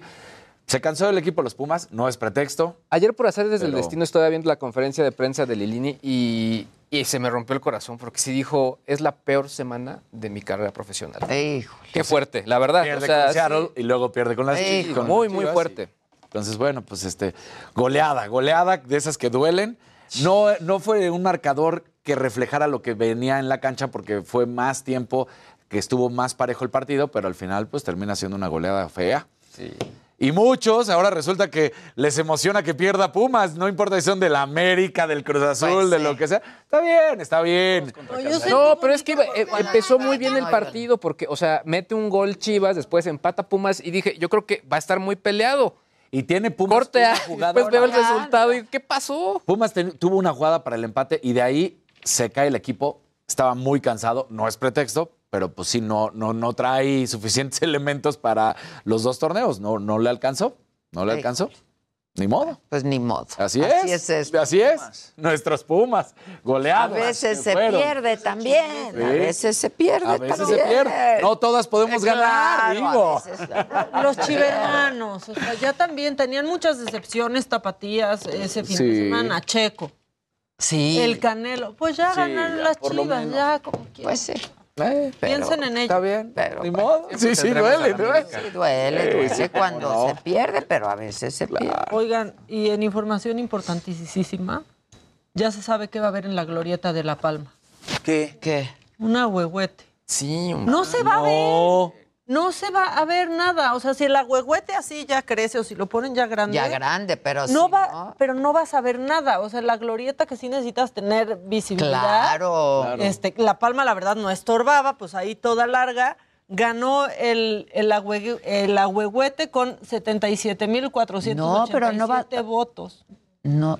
Pero si lo comparas, por ejemplo, con la Diana, tampoco ves del otro lado que coches vienen. Este, Yo quería o sea, que no pusieran una palmera. No, eh, tenían que haber de puesto otra. metal. Una padre de algún padre. escultor. Eso hubiera estado padre. Eso hubiera estado Una padrísimo. escultura gigante. Pues Rivelino, mira, Sí, hace unas claro. cosas gigantes, padrísimas. Ahora, qué triste ir por toda la Ciudad de México. Todas las palmeras Ya están secas, Sí, muertas. Todas Todas, muertas. todas. Sí. Todas muertas. Sí. Desde que dieron la nota también como que uno Sí. empieza como a fijarse y hay un montón en, bueno, en Polanco, en la zona ya Sí. norte de la ciudad, hacia el sur, todas. Se está llevando las palmas esta administración. Sí, se está llevando las palmas. Oigan, este, bueno, hemos estado hablando de este video que se difundió el fin de semana, donde eh, pues hay una aproximación peligrosa y delicada, ¿no? Este fue lo que dijo el subsecretario de Comunicaciones, Jiménez Pons, entre dos aviones de Volaris en el aeropuerto de la Ciudad de México. Eh, apuntó también como una de las causas del incidente al desorden que hay entre los controladores aéreos, casi casi pues un eh, mal ambiente de, laboral, ¿no? Pero justo para hablar de esto, yo tengo en la línea telefónica José Alfredo Covarrubias Aguilar, él es el secretario general del Sindicato Nacional de Controladores de Tránsito Aéreo. José Alfredo, ¿cómo estás? Buenos días. Buenos días, muy bien, muchas gracias. Aquí órdenes. Oye, ¿qué fue lo que pasó este, este fin de semana? ¿Qué es lo que, ¿De qué se trató el video que todos vimos ya? Pues fue un eh, evento de, de seguridad en el cual hay un avión este, en la posición próximo a despegar y en la misma pista autorizan a aterrizar a otro. ¿Cuál es la causa? Es lo que queremos saber, se debe de investigar.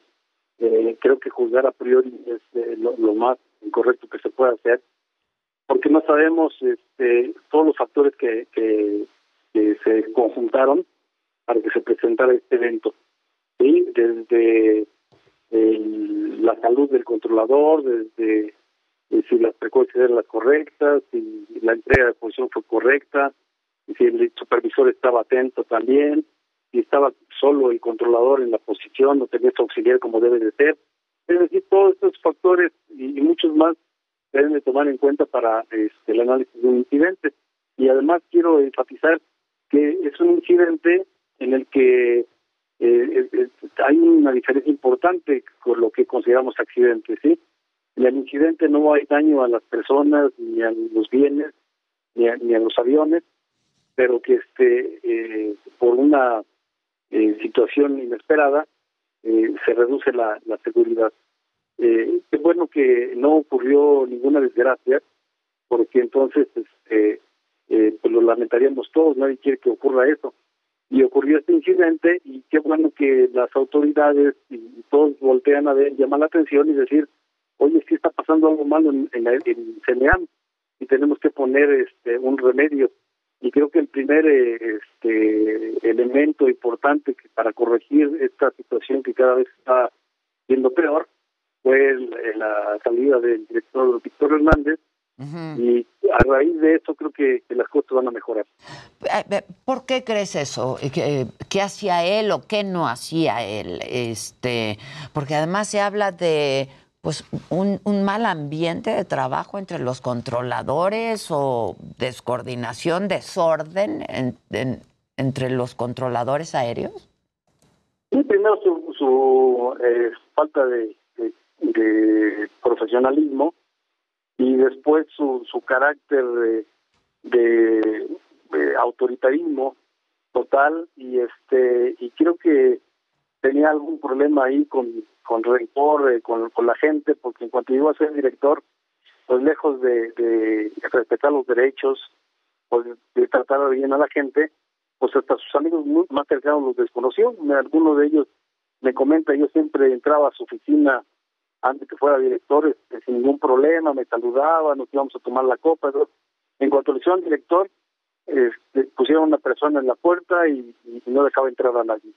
Entonces rompió la relación hasta con sus amigos. Pero entonces después- sí es cierto que había o que hay eh, un mal ambiente laboral. ¿A eso se refería el subsecretario? Muy mal ambiente laboral eh, generado por él y por la gente que, que trajo acompañándolo.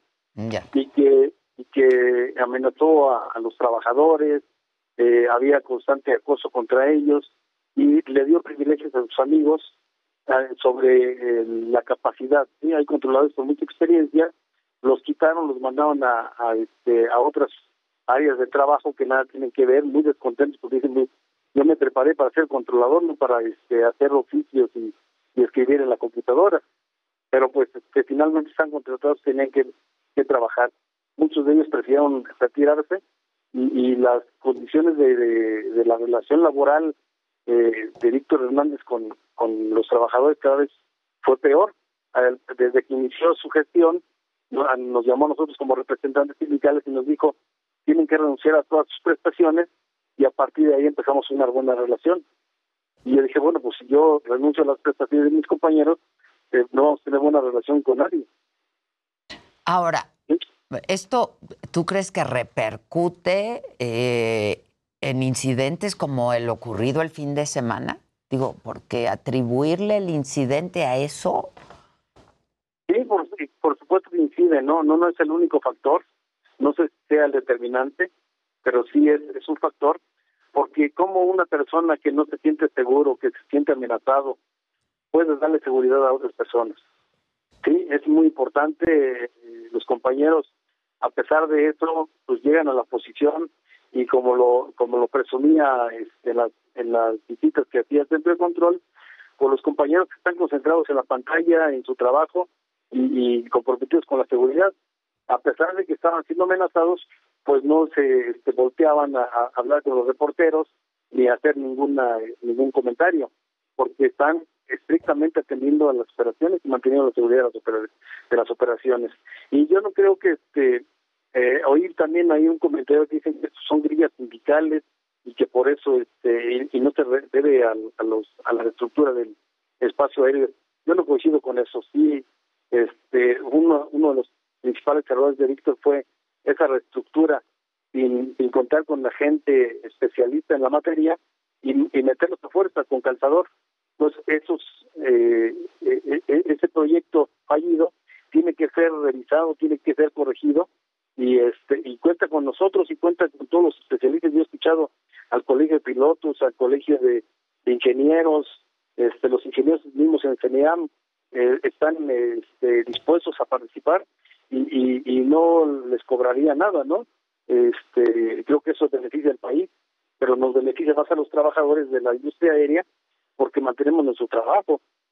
Para nosotros es más importante la seguridad de las personas. pues es justo lo que yo te quería decir, José Alfredo, porque pues no pones en riesgo a las personas, ¿no? De dos aeronaves por un mal ambiente de trabajo. ¿Me explico? Sí, sí, correcto. O sea, no quiero pensar que alguien haría algo así. Pues yo también, también pensé que no podía pasar, pero así sucedió y, y, y lo más este, preocupante en este momento es que deja sembrada a la gente este, que, que lo va a querer proteger y que ha hecho eh, los ataques contra contra el sistema, contra los trabajadores y contra el mismo gobierno. Inclusive entre ellos están quienes eh, en algún momento sí hicieron paros de controladores. Ahí está este eh, la dirección de, de CENEAM. Nosotros decíamos que el director de CENEAM estaba de adorno porque quien manda es Raúl Campilla Gómez, que a él todavía no lo quitan. Ya. O sea, estás hablando de corrupción y de, ¿no? Y nepotismo y sí, todo eso. Ahora, este, han habido otros incidentes, de acuerdo a algunos pilotos, ¿no? Han habido otros incidentes. Sí, nosotros hemos eh, denunciado desde eh, que se presentó esta situación todos los incidentes. Primero hicimos la- las denuncias correspondientes a las autoridades, a la Agencia Federal de Aviación Civil, que no, no ha tenido a bien este, ni siquiera contestarnos ninguno de los oficios. Después al, al secretario de Comunicaciones y Transportes, este, que, ya de alguna manera empezó a, tomar atención y encargó a, una persona que reciba esos incidentes y que pida la información a TENEAM. Y lo que le contestó el director de TENEAM es, eh, lo que le dijo es, esta información confidencial no se la puedo dar.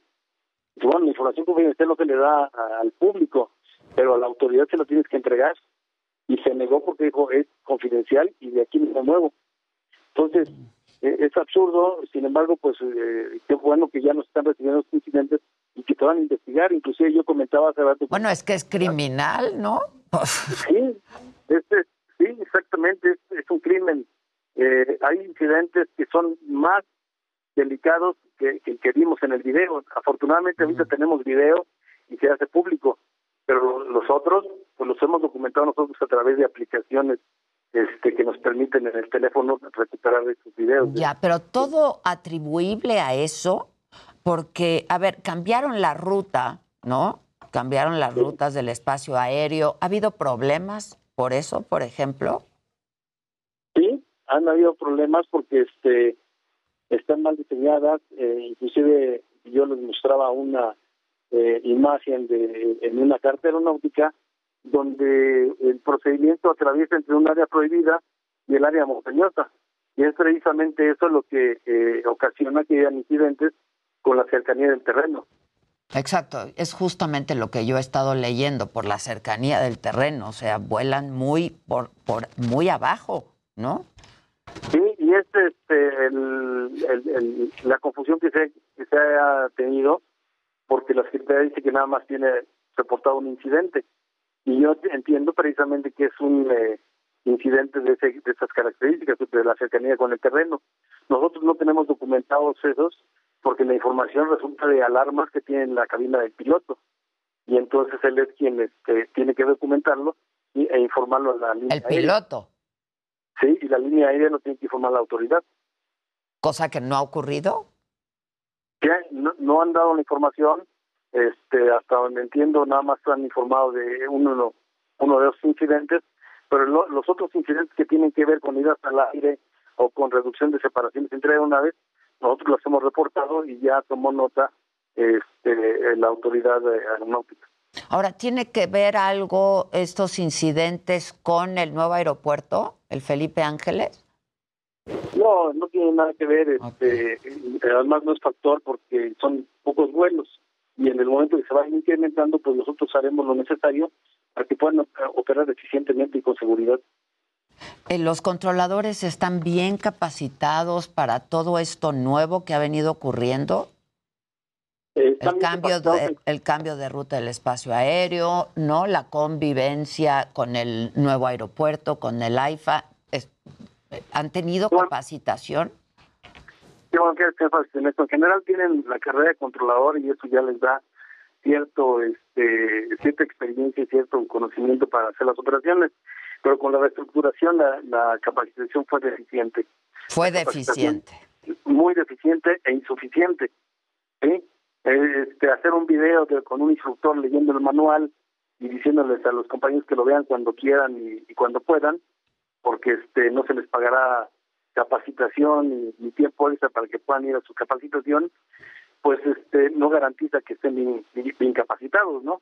Inclusive seguramente habrá algún compañero que ni siquiera haya abierto los videos Claro. y, y sin embargo así se fue a trabajar y, y- y eso es lo que provoca los incidentes. Pues es gravísimo, ¿no? Es Muy grave, gravísimo, la verdad. ¿Ustedes tienen cómo documentar esto de lo que has venido hablando, corrupción, nepotismo, etcétera? Sí, hemos tratado de, de ir documentando todo eso. Tenemos los nombramientos de, de este, de, de- por ejemplo, del hijo del, del director general, que es eh, precisamente el encargado de la Torre de Control en México. Mm, ok. Entonces, pues este, por ahí van a también a, a, este, a manejar la información para que no se sepa la realidad. Ahora, este, lo que tú estás eh, prospectando es que a partir de ahora, con la renuncia, todavía no se sabe quién quedará en su lugar. Este, va a mejorar esto y no se van a dar estos incidentes porque no puede ser el único factor, ¿no? No, no es el único factor, pero sí es este, uno muy importante. Y sobre todo, pues estamos haciendo un llamado a todos los compañeros, a los controladores de tránsito aéreo, para que, así como este, la IFALPA le advirtió a los pilotos que si las eh, instrucciones no eran certeras o tenían duda, pues que usaran su criterio. Bueno, de la misma manera nosotros lo estamos haciendo, que si el controlador sabe que esos procedimientos que están forzados a, a, usar a pesar de, los riesgos, ahora con la salida del director pues ya no tiene esa presión y que actúen conforme a su criterio y sus conocimientos. Lo importante aquí es garantizar la seguridad de las operaciones. Sin duda, sin duda. Este, ¿van a, van a acudir ustedes como sindicato a la reunión que fue convocada hoy en Gobernación? No, no, hoy no, no hemos sido convocados. No han pero sido invitan, Con mucho gusto, sí. Ya. Bueno, pues lo que aporten, pues es valioso también, ¿no? Sí, toda la comunidad aeronáutica eh, tiene que participar y no nada más la, la comunidad aeronáutica, también la sociedad. La sociedad es quien recibe el beneficio y el perjuicio de estas decisiones. sin duda. Y también tienen que ser escuchados. Eh, eh, hemos sabido de, de- de que a la gente le ha afectado en las áreas donde eh, modificaron los procedimientos el ruido. Es el está ruido que pasan muy Sí. por abajo los aviones, ¿no? Este. Correcto. Sí. Bueno, pues estaremos atentos. Gracias, José Alfredo. Al contrario, Ojalá arreglen este gracias. asunto, ¿no? Porque, insisto, es criminal, ¿eh? Poner Sí, en riesgo la vida de personas es un asunto muy delicado. Correcto, y un mensaje al señor presidente, el que nosotros hagamos nuestro trabajo con las garantías necesarias beneficia a su, a su gobierno. Los proyectos de gobierno que tiene él en materia de aeronáutica, eh, si, si se mantiene la seguridad, habla bien de él y, y- y del país. Muchísimas gracias. Gracias. A ti muchas gracias. Gracias, gracias José Alfredo Covarrubias, es el secretario general del Sindicato Nacional de Controladores de Tránsito Aéreo. Vamos a hacer una pausa y volvemos.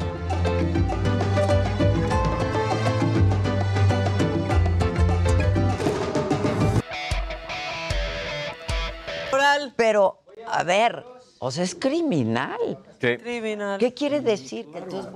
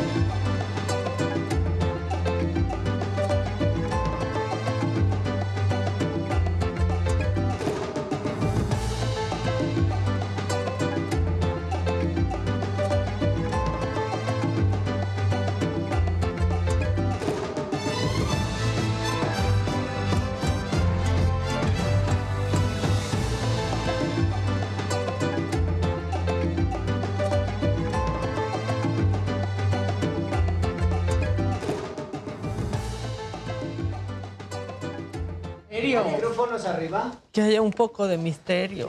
¿Micrófonos arriba? ¿Qué onda, banda? ¿Qué dice ¿Qué dicen? ¿Qué dicen? Quitan el audio porque estamos hablando secretos. Secretos de Estamos Estado. hablando Secretos de Estado. Estamos hablando secretos. Maca, soy tu fan número uno. Gracias. ¿Quién? Dice Kailani Jere. ¿Qué, perdona, ¿qué corresponden estas iniciales? Yo solo conozco Dolce Gabbana. Yo como el Canelo. ¿Qué pasó? Oh, Buen día. Buenos días. yo jamás. ¿Por qué me voy a enojar por eso? Porque ganaron mis chivas. ¿Eres chivermano? Sí. Está enojado el Daniel por, conmigo. Jamás, señor. Que ganaron mis chivas. Ya, Canelito, y tú volverás a ganar, ni que fueras el Cruz Azul. ¿Está Gisela ahí? ¿Cómo estás? Muy bien, mucho gusto. ¿Me mandaste algo? Ya vi la película. ¿Qué le pareció? Fuertísimo. Bien grosera yo. Supongo que así eres, ¿no? Así soy. Pues, Sinaloense, 100%. Grosera. ¿Ya la vieron ustedes? No. El 12 va a estar allá ya en salas. Buenísimo. En salas. Quiero ver. Está fuerte. Véanla, por favor. Es, es, eh, Es un documental. es un documental donde nosotros... No lo de- tengo. ¿En dónde? El 12 lo vemos. Sí, es para, para hacer conciencia en la sociedad, en el gobierno, Sobre para las sobre las desapariciones y, y sobre todo lo que hacemos las madres pues, para buscar y encontrar a nuestros hijos. Es un tema bueno. ¿Cuándo triste. empezaste? 14 de junio, perdón. Sigas toda la información a la mitad de la tarde. Yo soy Jesús Martín Mendoza y te invito.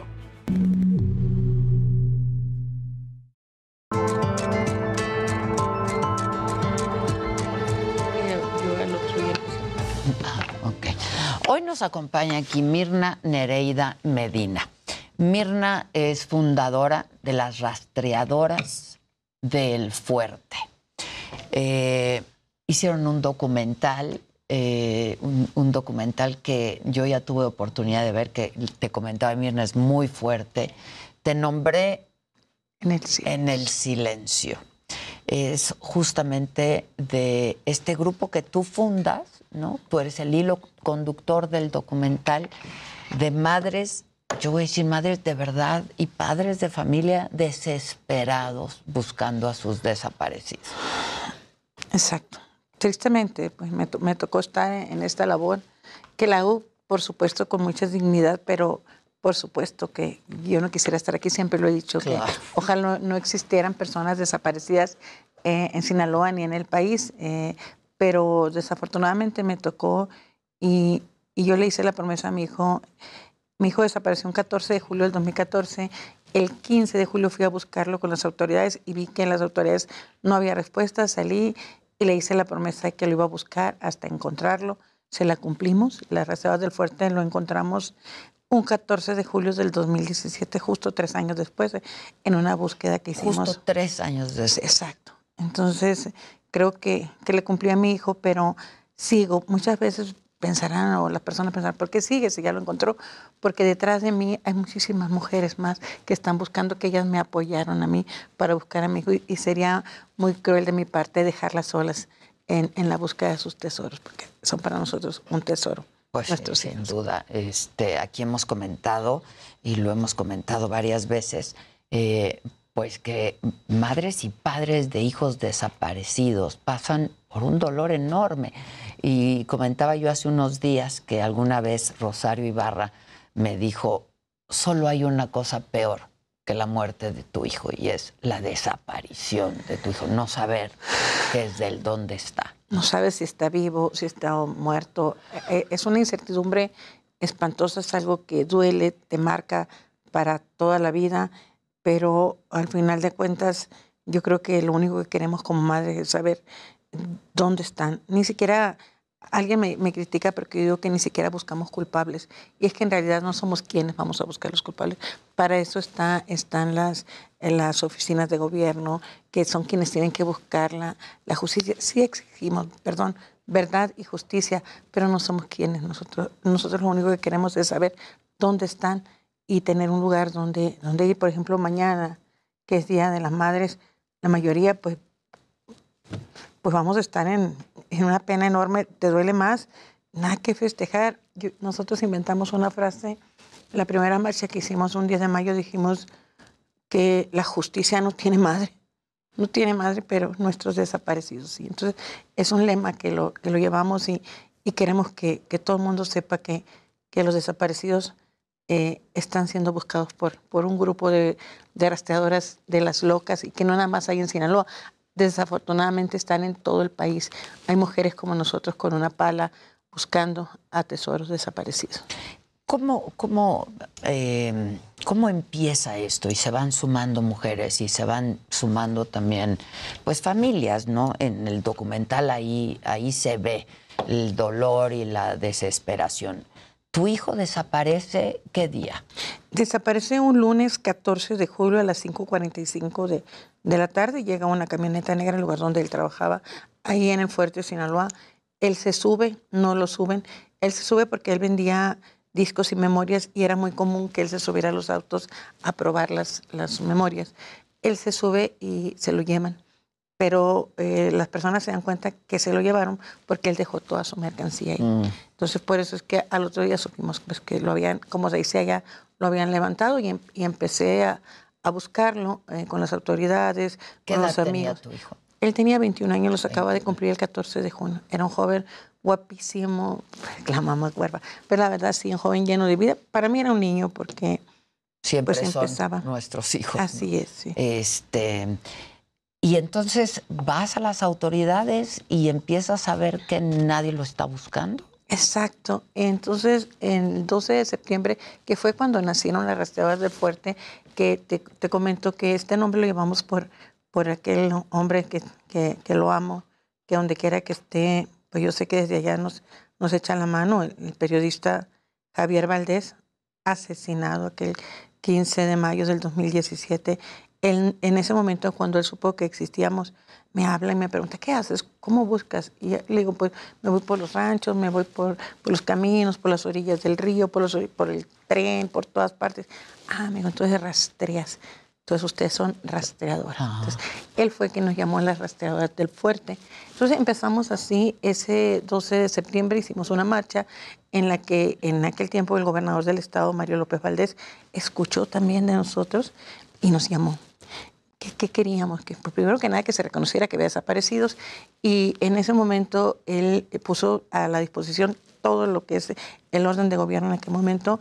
Le solicitamos un laboratorio de genética, que lo tenemos, le solicitamos perros para búsqueda, lo tenemos, un aparato un georradar. En ese momento sentimos pues que ya, que ya, que ya habíamos tocado fondo en ese sentido, que ya eh, habíamos sido escuchados por un gobierno. Y desde ahí empezamos Tenían, esta pues, lucha. herramientas para, Claro. para buscar. Porque, claro, cuando te pregunta el periodista, es porque uno se pregunta, ¿por dónde empiezan? ¿No? O sea, ¿a dónde van? ¿Por dónde empiezan? Fíjate que no nada más Porque, ustedes, pues, todo el mundo se pregunta, no- ¿cómo le hacen para encontrar? profesionales de- somos peritos, somos investigadoras, somos fotógrafas y sobre todo pues somos unas madres con la ansia, la necesidad de saber dónde están, es lo que nos hace a nosotros hacer este trabajo con mucha dignidad y con mucho amor, por supuesto. Ahí se ve en el, en el documental cómo las madres de repente prometemos que no vamos a llorar por ellos y yo le hice la promesa a Roberto que, que yo no iba a llorar, que lo iba a buscar con toda la dignidad del mundo, pero, pero de repente te llegan fechas, por ejemplo, mañana, Día de las Madres, el cumpleaños de él y eh, fechas en que pues necesitas llenar ese lugar en el que, en el que ellos estaban y, y yo creo que es cuando más te duele, pero al final de cuentas eh, la búsqueda ha sido un éxito en todo sentido porque hemos logrado que mucha más gente del país eh, haga lo mismo que estamos haciendo nosotros. Cuando nosotros empezamos fue, lo repito, en, en septiembre del 2014 y justo como 15 días después surgió la desaparición de los 43 de Ayotzinapa. Entonces el gobierno pues ya, ya no supo qué hacer ¿eh? y trató, trataron pues de, de- de- que le bajáramos un poco, pero no, ya no se podía. Entonces a partir de, de la desaparición de los 43 nos fuimos hacia arriba con grupos nacionales, hemos trabajado con, con varios grupos aquí en la Ciudad de México y a nivel nacional, hemos hecho varias brigadas de búsqueda y hemos tenido mucho éxito en cuanto a la búsqueda y recuperación de restos Hoy en día yo les digo a mis compañeros que ya tenemos que pasar a otro nivel. Ya no nada más es el de la búsqueda, también es ahora de trabajar con lo, el tema de, la, de lo que es la, la identificación forense, porque hay muchísimos cuerpos que son localizados por los diferentes grupos o que estaban ya en no CEMEFOS. ahí están. Entonces, No ¿cuántos de los que estamos buscando están ya ahí, que, que han sido localizados? Y pues ahora lo importante es trabajar en, en lo que es la emergencia Yo, forense. yo, yo te preguntaba por dónde empiezan, ¿no? Este, porque claro, o sea, pues otra vez ves a las madres, ¿no? Un poco también ya con tu experiencia guiadas por ti, ¿no? Y a las familias guiadas por ti. Pero uno dice, pues no, no, no tienen este conocimiento de investigación, ¿no? La- Se han la- vuelto eh, profesionales, no, pero Es que, a es que te decía yo que el, el dolor es el que nos empuja a hacer esto. Eh, yo antes, los primeros días, cuando iba y buscaba, dije, bueno, eh, yo no sabía de, de nada de esto, mi mundo era muy diferente. ¿Qué hacías? Yo, yo soy maestra retirada y me retiré y puse un negocito de, de vendía accesorios para, para autos y mi hijo también. Entonces mi vida pues era una burbujita, nada de violencia, nada. Y me toca esto, entonces ya vivo solamente para, para las redes. Era desgastante porque yo vivo en Los Mochis, Sinaloa, y se encontraba un cuerpo en ese tiempo en Mazatlán y corría y me iba a Mazatlán, me iba a Nogales, donde se veía un cuerpo con un pantalón de mezclilla, una camisa azul, es Roberto, decía yo, y me iba. Y poco a poco pues fui haciendo lazos, redes con los, con, la- con los policías, con los funerarios y con los periodistas, que justo son, También son la base más importante. ¿no? Exacto. La, la- la- defensa más grande que tenemos, la- las víctimas son ustedes, los comunicadores. Yo creo que, que sin ustedes nosotros no, no somos nada, porque ustedes son los que llevan la nota, son los que hacen que, que la gente y justo el gobierno sepa lo que estamos haciendo. te acerca a ti el director, ¿cómo fue? Pues el Chema, le- siempre le dicho, es como, es como mi hijo, el plebese. Eh, eh, pues llega, él, él está haciendo un documental X pues, que habla supuestamente, precisamente sobre la violencia que, se vive en Sinaloa y conoce la historia de las rastreadoras y dice, no, pues mejor me, me voy con las rastreadoras. Es que es una Nos- gran historia. nos Digo, pide- nos- tristemente. nos pero- pide permiso para, para estar allá con nosotros. Estuvo más de tres años. Pues es, es como nuestro hijo, con permiso de, de doña Vicky, por supuesto, de su mami, por supuesto. Entonces, ¿qué, qué hace Chema? Se va con nosotros. Todo el documental, si tú lo viste, es muy natural, nada está actuado. Te están Entonces, él- siguiendo. exacto. Entonces, él llega, nos pide permiso, se instala y es parte de, él es parte de las rastreadoras. Él sufre, a él le tocaron amenazas, a él le tocaron eh, eventos en, el- en los que fuimos sacadas a, balazos de, de lugares. Entonces, imagínate que, que vivir todo esto él con nosotros, pues para él fue una experiencia muy triste, pero a la vez, pues, eh, le ayudó mucho a él para saber elegir que sí. eh, tiene muchísimas Supongo grabaciones. tiene muchísimo material. Muchísimo material, pero al final de cuentas él sacó lo, lo que creyó que era más, más viable precisamente para hacer esto, pues hacer que esto salga a la luz, que se vea, que se conozca. Una vez un amigo mío, un licenciado, me dijo, oye, ya eres bien famosa, me dijo, ya andas en películas. Por este documental. Sí, le dije, ¿sabes qué? Le dije, "Eh, no, no queremos fama a las rastreadoras del fuerte. Queremos ser reconocidas, que se reconozca el trabajo que se hace como madres en la lucha de nuestros tesoros desaparecidos y que esto sirva para la no repetición, porque el grupo se hizo precisamente para buscar, encontrar y lograr en su momento la no repetición, que ya no tengamos más personas desaparecidas ni en Sinaloa ni en ninguna parte del país. Por supuesto, ni tampoco en el mundo. Sí, bueno, pero en México es brutal el número de desapariciones al día de hoy.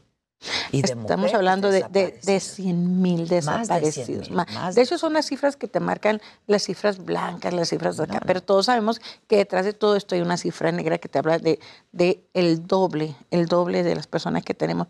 Fíjate que el documental inicialmente nosotros habíamos hecho una propuesta que se llamara Caminando sobre muertos. Pero se, se- se Bueno, sentía fuerte. a ver, es que es la realidad. Una vez entrevisté, ¿no? Este, ¿Te acuerdas, Maca? Fue en radio que uno de los- nuestros reporteros, después de un incidente brutal, decía, es que estamos caminando sobre muertos. Exacto. Esto es un cementerio. Gigante. Gigante. Exacto. Y entonces aquí cuando yo te hablo de que no había respuestas en, en el gobierno, yo te hablo de que cuando las señoras van con nosotros, se unen con nosotros, en la mayoría de ellas con mucho temor, por supuesto, pero con toda la confianza que se le tiene a los grupos, nos decía que detrás de cada desaparición estaba un policía municipal. Entonces, imagínate hablar, acusar al mismo, al mismo gobierno. Entonces, pues, eh, eh, si- ¿cómo, ¿cómo le haces si tienes un, evento, una desaparición, en vez de llamar a la policía, pues no le llamas porque te da mucho miedo? Entonces, to- por, con todo eso hemos luchado, pero hemos logrado la confianza de la sociedad y sobre todo hemos logrado que, que el gobierno voltee un poco hacia nosotros y consigamos, en el 2017 conseguimos una ley de desaparición forzada. Dentro de esa ley está la Comisión Nacional de Búsqueda y a su vez pues tenemos comisiones locales en los estados que son los que nos dan el apoyo para la, para la búsqueda de nuestros tesoros. Entonces sí hemos logrado algo. Afortunadamente te digo, todavía falta mucho por hacer. Primero que nada, pues no tener personas desaparecidas, que ya esto de que seamos una fosa gigante se termine. Ahora hay que hacer eh, fosas, pero ya fosas donde las madres sepamos que ahí están nuestros hijos, que ahí están nuestros tesoros. Que sepas dónde está y que puedas pues llorarle, ¿no? Mira, cuando, cuando me dicen, qué afortunada eres porque tú ya encontraste a Roberto. A veces digo, no sé si soy egoísta, no sé, pero yo quisiera de repente seguir buscándolo porque cuando lo estás buscando, Tienes te esperanza. quedas esperanza de que en algún momento va a regresar. Yo siempre esperaba que él llegara, me tocara la puerta, me dijera, mamá, aquí estoy, ya he regresado. Y muchas de ellas, las madres, trabajan con esa esperanza de que Bueno, tú les dices. Claro. Hay esperanza. Claro. Yo- en el documental lo muestra, Claro, ¿no? claro. Estamos buscando, hay esperanza. Vivos. Vivos, claro. Hay una, hay una señora que le dije, fu- fuimos a buscar a su hermano y le dije, búscalo vivo, le dije. Me dijo, ¿y por qué? ¿Cómo sabes que está vivo? Oh. Y le hablé a una compañera, ven para acá, le dije, ¿cuántos años tienes buscando a tu hermano? Cinco. ¿Y cómo lo buscas? Vivo. Entonces, por eso te digo, hay que buscarlo siempre vivos, con la esperanza de que en algún momento ellos puedan regresar. Cuando, cuando ya regresan muertos, eh, pues al final de cuentas, tú lo has dicho, pues ya tienes un lugar a donde llevar una flor, a donde rezar, y se te termina la incertidumbre. Cierras ese capítulo de incertidumbre y empiezas el duelo, el duelo de la muerte, el duelo de saber que, que ya no regresarán, un duelo espantoso. Eh, Yo creo que es, ese es el dolor más grande, más grande que puede haber en el mundo, perder a un familiar. No precisamente no, no te puedo hablar como madre, como hijo, porque también hay esposas, hay, hay hermanas que buscan a, sus tesoros con mucho amor. Entonces, yo, yo les brindo una un abrazo. Muchas de las restauradoras las están viendo. Eh, le- les digo, compañeras, que no pierdan la fe, no claudiquen y, y algún día, fíjense bien, algún día todas van a ir con esa playera verde. Te voy a comentar lo de la playera verde. Cuando nosotros hacemos la primer marcha, eh, la hicimos con una playera blanca, llena de paz, llena de, de fe, en la que pu- pusimos la palabra, te buscaré hasta encontrarte. Cuando las señoras encuentran, porque hay más de 100 personas que hemos localizado, eh, decidimos utilizar una playera verde, que significa esperanza. Entonces, detrás dice promesa cumplida. Y un día yo les dije a las rastreadoras que ellas saben que un día, cada 12 de septiembre hacemos una marcha, que un día vamos a caminar por el fuerte, un mundo de mujeres vestidas de verde, como si fuéramos una gran alfombra gigante en la que ya la mayoría vamos a, a saber dónde están nuestros hijos. Es una promesa y, y la vamos a cumplir. ¿Cuántas, ¿Cuántos son hasta el momento? 600 en la zona norte. Estamos hablando de- del municipio de Choice, El Fuerte, Ahome, Guasave y Guamuchil. Más, hay más de 2.500 personas en nuestra base de datos que están desaparecidas ahí en la zona norte, pero hay muchas personas que llegan, hacen la denuncia y se van. Ah, no vuelven. Ya no regresan. Entonces, las fuertes, estamos ahí, hicimos cuatro grupos ya de búsqueda. Eh, nos ¿Qué hemos- días salen? Salen dos días a la semana. Sí, los miércoles y los domingos son nuestros días de, de búsqueda. Eh, a veces que tenemos un lugar a donde ir porque igual, pues mucha gente... eh, Pues empiezas de desde donde la última vez que, lo, que los vieron, ¿no? ¿O ¿Cómo? O, o sabes que también mucha gente, cuando, como ya sabe que nosotros buscamos y que por supuesto jamás vamos a revelar la identidad de quien nos da un Claro, informe, pues nos siguen diciendo a dónde ir, dónde buscar. Y vamos, muchas veces, pues es un animal el que está sepultado, pues muchas Sí, veces... Sale en el documental Sí. que tú dices, no, es un animal. Porque además, digo, te has vuelto experta en, eso. y también sale en el documental donde digo, nos timaron, es un timo, porque ahí, en esa parte, nos estaban cobrando. Nos estaban cobrando eh, para decirnos, X, pues es, es insignificante el dinero que te piden. Entonces, y vaya, y, te mandan coordenadas, te mandan todo, y buscamos, y, y regresamos ahí tres veces. Entonces le dije, ¿saben qué? Esto es un timo. Porque te da risa, te da coraje y te da impotencia, porque mucha gente eh, no, no, no respeta el dolor pues, que tenemos, que quieran abusar todavía. La mayoría de las rastreadoras ha sido extorsionada.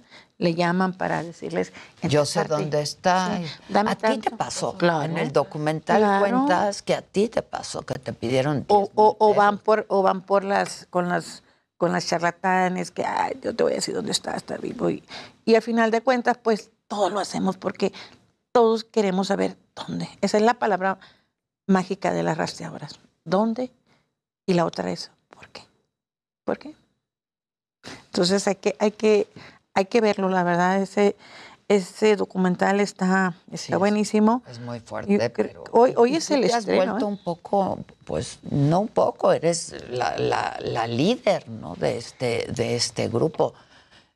Pues fíjate que yo, yo digo, soy una, una, una soy la fundadora, pero soy un- una, una rastreadora más, porque la mayoría de, de las rastreadoras está súper capacitada para, para salir a buscar. Nos gusta mucho aprender, tomar talleres, eh, pero también nos gusta mucho enseñar.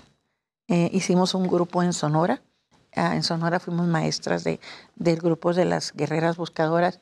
Entonces, eh, yo creo que eso también te te hace sentir bien porque vas enseñando y, y vas ah, ayudando a que el dolor sea un poco mm, menos, que las personas sepan que no están solas y que por ahí en Sinaloa hay un grupo de locas con una pala buscando tesoros. Han encontrado más de 600 Pero cuerpos en eh, con vida. Sí, sí, muchísima gente con ¿Y qué hacen cuando saben dónde hay alguien? Con vida. ¿Acuden a la autoridad? O... No, no. Lo que pasa es que, mira, muchas veces eh, eh, sí son llevados por la delincuencia y los regresan. Entonces, las familias nos llaman, te hablo de la confianza, y nos dicen, señora, ya regresó, y vamos, platicamos con ellos, y todo eso se maneja, por supuesto. Con mucho, Mm, mucha sí, sí, discreción. mucha claro. discreción. Y es ahí donde tenemos nuestra base de datos. Nosotros tenemos una base de datos de personas desaparecidas, personas localizadas con vida, personas localizadas en fosas. Entonces, todo eso, te- por eso te hablo yo de números. No me gusta hablar de números, pero sí te puedo decir yo que las, las bases que se manejan eh, no son las bases correctas, son bases que pues tienes que sumarle tres veces más de lo que tenemos. Entonces, sí, las señoras, digo, con esa confianza van y llegan con nosotros. Y también hemos encontrado a muchas personas en centros de rehabilitación. Los hemos encontrado eh, por la calle en calidad de, de indigentes y hacemos el llamado, les damos un buen bañito y los regresamos a la familia. Mucho de esto no se pone en las redes por, por la propia seguridad, tanto De las nuestra personas. como de las personas. Ahora, eh, ¿ustedes reciben algún tipo de apoyo económico de algún lado? Fíjate que Para no. poder operar y... Ah, nosotros, eh, eh, hay una organización eh, eh, internacional judía que nos estuvo apoyando, de hecho estamos esperando a ver si nos, nos apoya este año, parece que ya salió la solicitud, nos apoyaron al- en principio con 4 mil dólares, hoy creo que el apoyo va a ser de 10 mil dólares.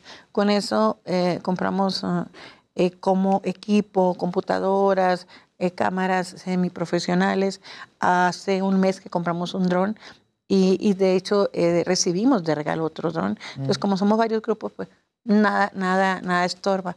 Entonces, lo, lo que más nos ayuda, como somos muchas, nosotras mismas damos. Y hoy tenemos una oficina ahí en Los Mochis, una oficina de apoyo para personas que, que están desaparecidas. Nuestra directora que es... Sale también en el documental, Sí. esta oficina donde sí. llegas tú. y- Ah, esa es nuestra oficina. Hay otra oficina Ah, del gobierno, del gobierno Ah, municipal, ok. en el que el presidente eh, nos, nos traslada, nos apoyan con los, con los hidratantes. Yo siempre he pedido que no se nos dé dinero. Yo, cuando alguien pregunta, ¿con qué podemos apoyar a las restauradoras? Digo, dinero no. El dinero es malo. El dinero eh, debilita y debilita estas luchas. Entonces, aquí si alguien quiere unirse, apoyar a rastreadoras, necesitamos psicólogos, necesitamos antropólogos, necesitamos abogados, ese tipo de personas que puedan unirse para ayudarnos. Y por supuesto, si alguien quiere donarnos en especie, palas, botas, guantes, eh, gel, cubrebocas, todo eso es bien recibido porque eh, yo creo que eh, nunca te va a estorbar, somos demasiadas las que vamos a búsqueda, pero la, la ayuda, eh, lo menos que sea en, en- en- en efectivo, lo más que sea, imagínate tener a tres psicólogos que te estén ayudando a atender a las víctimas y tener un abogado que te ayude en lo legal, porque la mayoría se va, deja su casa de Infonavit, ah, deja sus cuentas, bueno, en el banco, cuentas, deudas. Entonces, a la que le caes, a la que se queda ahí como responsable en el hogar. Entonces, necesitamos abogados ah, en, en todo, en asesorías jurídicas.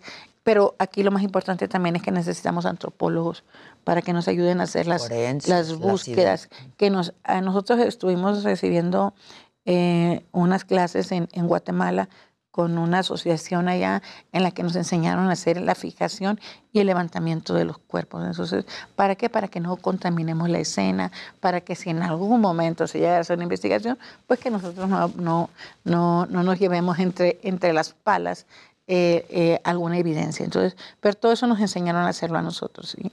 Yo creo que los apoyos, fuerte, ¿no? los apoyos económicos salen sobrando. Aquí, por ejemplo, eh, el, el apoyo más grande que podemos tener es eh, eh, primero que nada, y lo tenemos con ustedes, La es la difusión. Eso es lo más importante. La difusión, que se vea eh, que es en lo que se está trabajando, que se vea que sí, sigue el, el país con personas desaparecidas y que hay que tomar a cartas en el asunto para que ya no tengamos. Este, ¿Cuándo se estrena el documental? Yo decía Ah. que yo ya lo vi, pero ¿cuándo No, se no hay estrena? que verlo. sí, Eh, hay que verlo. Se estrena, eh, hoy es la presentación del documental, pero se va a poder ver en salas el jueves 12. Del jueves 12 en adelante se va a ver en, en Cinépolis y en las salas ah, de todo el país. Entonces yo creo que eh, hay que verlo, hay que hacer conciencia y lo más importante, pues si, si ustedes se quieren unir a la causa, no esperes a, que tengas una persona desaparecida. Yo creo que es muy importante la unidad como sociedad eh, en todo sentido, en las muestras de apoyo para nosotros en las redes, en los medios de comunicación, hacen que nuestra lucha sea un poquito más leve, que, que el dolor baje un poquito porque nos sentimos acompañadas de ustedes. Claro. De- hay que ir a verlo, hay que ir a verlo favor. y rápidamente tengo dos preguntas, ya se me acabó el tiempo. Uno, eh, ¿viste y supiste en algún momento qué pasó con tu hijo? ¿Quiénes fueron? Yo investigué y supe quién fue. Fue, fue, muy pesado. Eh, a mi hijo lo, lo levantaron, fueron y lo mataron. El dueño del lugar lo encontró, le habló a la policía y la policía le dijo, vete, nosotros nos encargamos. Los policías lo volvieron a sepultar. Él regresó al siguiente año y se encontró la fosa donde estaba el cuerpo que él había encontrado. Lo encontró a los dos días. Él regresó y vio la fosa donde estaba el cuerpo que él había encontrado. Volvió a llamar a la policía y le dijeron lo mismo. Él es un residente de, de Estados Unidos y por temor, mucha gente por temor, se volvió a ir. Al tercer año Volvió. volví yo y lo encontré. Al otro año él llega a ese lugar. Yo me encontré otro cuerpo después como a 100 metros y llega. ¿Qué andan haciendo? Dijo. Le dije, encontramos un cuerpo. Ay, este es mi, este es mi terreno, dijo. Y saben, empezó a contar la historia él esa, tan triste. Pero no sabía que a la que le estaba contando era la mamá de. Roberto. Entonces yo le dije, me quedé así yo. Y, y un señor que estaba ahí conmigo, que fue quien me ayudó junto con las rastreadoras a encontrar a Roberto, le dijo, ella es la mamá de ese muchacho, le dijo. Entonces imagínate cómo se sintió el señor. Dijo, señora, dijo, qué pena no haberla conocido antes. Le dije, Dios sabe, le dije, Dios sabe en qué momento tenía que entregarme a Roberto. Y dejó bien claro que yo no encontré en su totalidad a mi hijo, ¿no? porque lo mataron, lo sepultaron. Yo pienso que los, los segundos policías que fueron, lo sacaron, se lo llevaron y dejaron, lo que dejaron fueron cuatro vértebras, parte de, de este brazo, como que se les cayó y quedó atorado en un árbol. Y me fue todo lo que encontré. Entonces, imagínate, yo necesito saber quiénes fueron esos policías y dónde dejaron el resto de Roberto. Es ahí donde viene la verdad y la justicia. Claro. A lo mejor yo nunca voy a saber, pero mi hijo dejó tres hijas y yo pienso que una de las tres va a seguir con esto. Están chicas, tienen 10 años, 10, 7 y 5 años, 7 años. La, está embarazada la muchacha, va a cumplir 8 años, eh, la más chica. Entonces yo creo que ellas van a, van a seguir en algún momento con esto y en algún momento van a tener verdad y justicia, si yo no lo logro. Pero mi lucha es por eso. Quiero saber quién se lo llevó después. ¿Por qué? Imagínate. Sí. Qué fuerte, ¿verdad? Muy fuerte, muy fuerte. Y aún más, pregunta, ¿por qué sigues? Yo necesito encontrar a Roberto. Roberto era muy vanidoso, era un muchacho muy guapo, siempre andaba bien, bien vestido, bien bonito, mi hijo. Imagínate que nada más encontré cuatro vértebras y parte de su brazo. Imagínate cómo estará enojado. Mamá, pues, ¿qué te pasa? Pero tengo una, tengo una tumba muy hermosa también, donde están esas cuatro vértebras. Mucha gente dijo que, que estaba loca porque lo hacía. Si hubiera encontrado un dedo, ese dedo lo sepultó. Porque mi hijo tiene que estar sepultado con mucha dignidad. Y el día que si Dios me permite encontrar el resto, pues voy a volver a sepultarlo ahí, lo que encuentre. Ojalá. Eh, Tienes otros hijos. Un Tienes hijo, un hijo. un hijo más. Se llama Diego, tiene ahorita 22 años, él ya se casó, tiene tres hijos y pues ahí estamos, también me ayuda. Es una lucha que tenemos ya familiar. Eh, yo pido mucho por él. Mm, Hay muchas cosas que a veces pierdes a los vivos por buscar los muertos. Ese, ese sería ya, ya otro tema, porque las madres a veces dejamos a la casa, dejamos al marido, dejamos a los otros hijos por buscar a los tesoros y es ahí donde viene otros problemas Claro. fuertes. Claro. Son temas muy fuertes y duele, pero hay que enfrentarlos. Te felicito mucho. Y pues toda mi solidaridad. No, y de pues, todo el equipo. Gra- gracias a ustedes porque esto significa mucho para nosotros.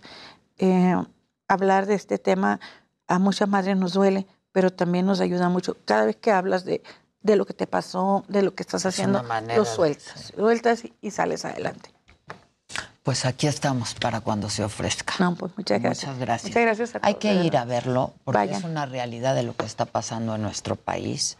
Eh, de verdad, y ojalá, pues suena, quizás suena mal decirlo, pero que sea muy exitosa la película, porque, el documental, porque eso quisiera decir que mucha gente lo fuimos a ver. Exacto. Y estamos viendo qué es lo que está ocurriendo en nuestro país.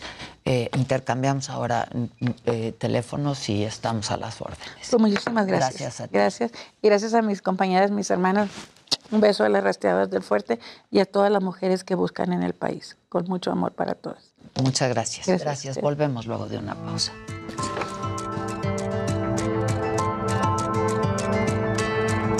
Si te digo recorcholis y me contestas, ah, el de las maquinitas, ¿neta?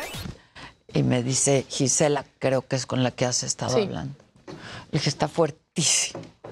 Es muy fuerte porque, ¿no? Como madre, como... Es que sí, es, es muy pesado. Hay, hay madres que han muerto. Buscan. Buscando. La- bueno, tu madre, ¿no? Que lo cuentas también ahí. Hay una señora que se murió con la fotografía de su hijo en abril del año pasado. Eh, en mayo iba a cumplir años su hijo desaparecido el 18 de mayo. Y la señora dijo, yo no quiero morirme sin encontrar a mi hijo. Y se quedó como tres días abrazada de la foto de su hijo y murió.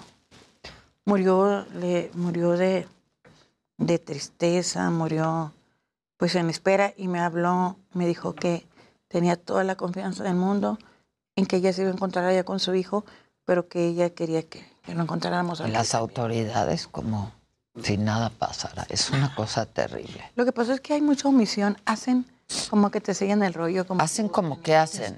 Hacen como que En hacen. realidad no, en ¿No? realidad no. Simulación. Estamos solas, estamos solas. Las, las amenazas son fuertes.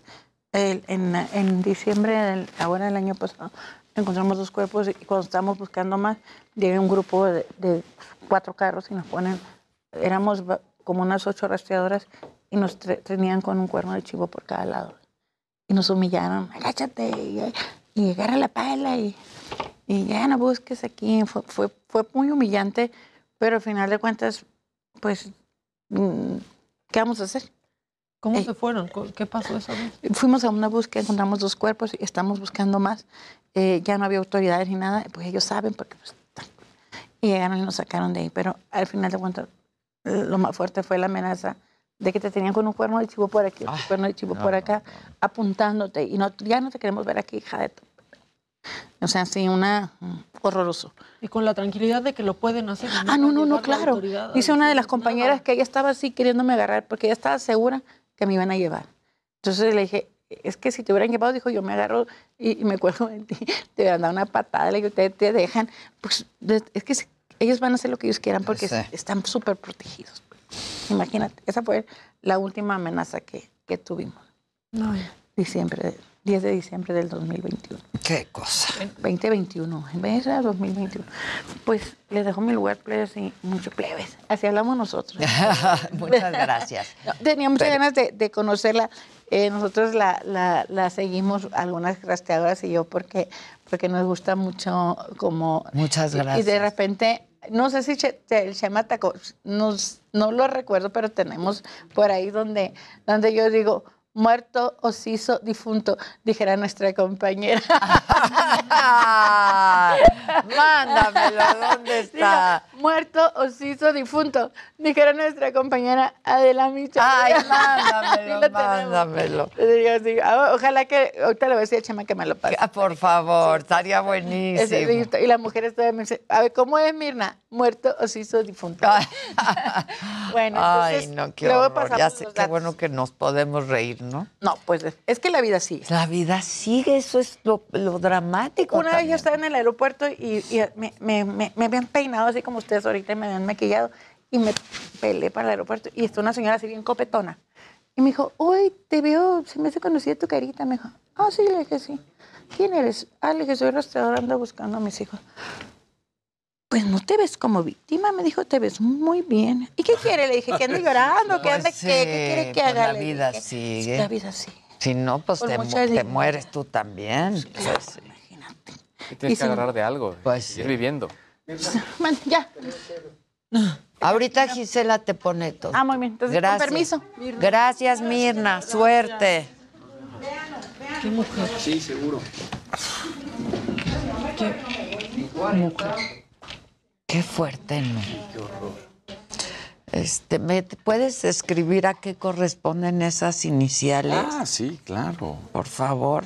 Pensé que me lo dijiste como sarcasmo y entonces ya dije, ok. No, es que no, no. Este. No, la verdad es que no sé. Hijo. Ay, ya me quedé como. Ay, no, sí, ya.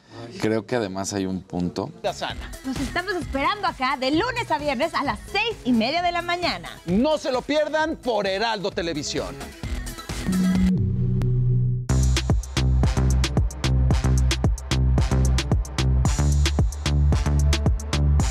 No, no, no.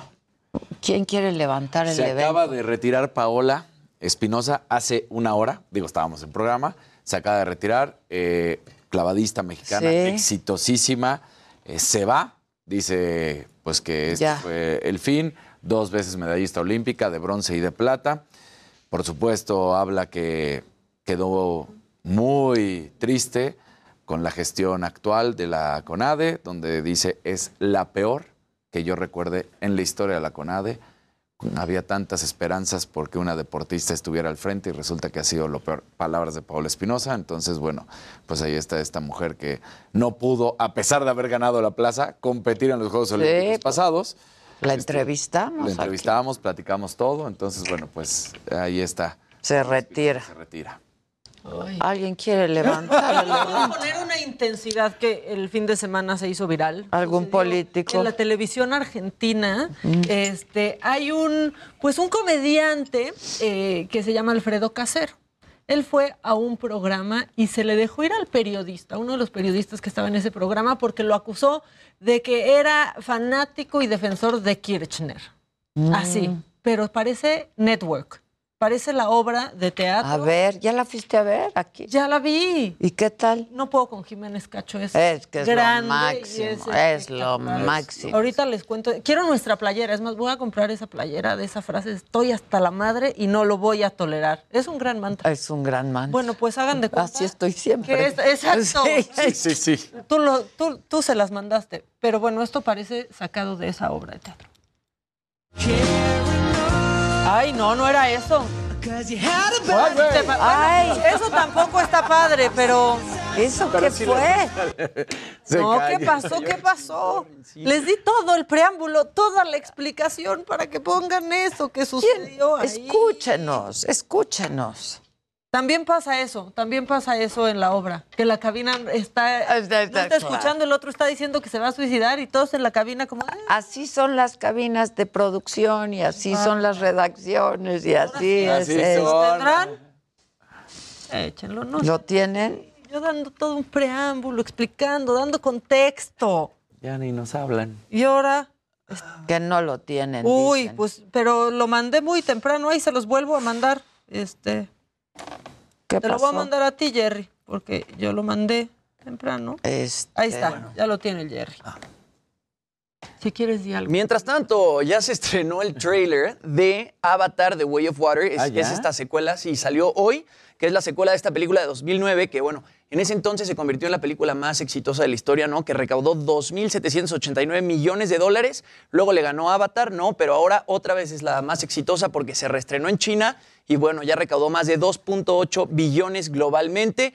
Eh, van a relanzar la primera película de Avatar el 23 de septiembre de Son muchos 2022. años. Sí, obviamente para que la gente se acuerde un poco de qué va la historia, porque ya pasó demasiado tiempo, van a reestrenarla el 23 de septiembre con imagen y sonido pues restaurado. Y bueno, esta película James Cameron originalmente la quería estrenar en 2014, pero tuvo que aplazarse siete veces y bueno, finalmente se va a estrenar. Sale el 16 de diciembre de este año y bueno, de ahí todavía van a sacar cinco películas. Bueno, van a ser cinco películas de Avatar. Grabaron la 2 y al mismo tiempo grabaron la 3. La 3 se estrena en 2024, así que pues se viene una muy buena película que seguramente va a recaudar muchos millones de dólares como lo hizo la primera de las películas, que la verdad es que yo ya no me acuerdo muy bien de qué va la historia, por eso el 23 de septiembre pues hay que ver. Claro, claro. Pues realmente... A mí sí. A mí Sí, también. a mí sí, a mí sí me gustó. A mí también Ya me gustó acuerdo, Avatar. la- la pero ya no me acuerdo, Ah, claro. Sí, o sea, pero, O sea- pero te acuerdas que sí te gustó. O sea, Claro, sí, yo digo, sí. sí, sí me gustó. Y es que en su momento estas animaciones eran impresionantes. O sea, en 2009, Sí, ahorita ya las ves como. ¿no? Sí, e- este es el trailer de la, de, au- de- de la, de la nueva. de la nueva. Digo, Pero así pasa, cuando ves la de.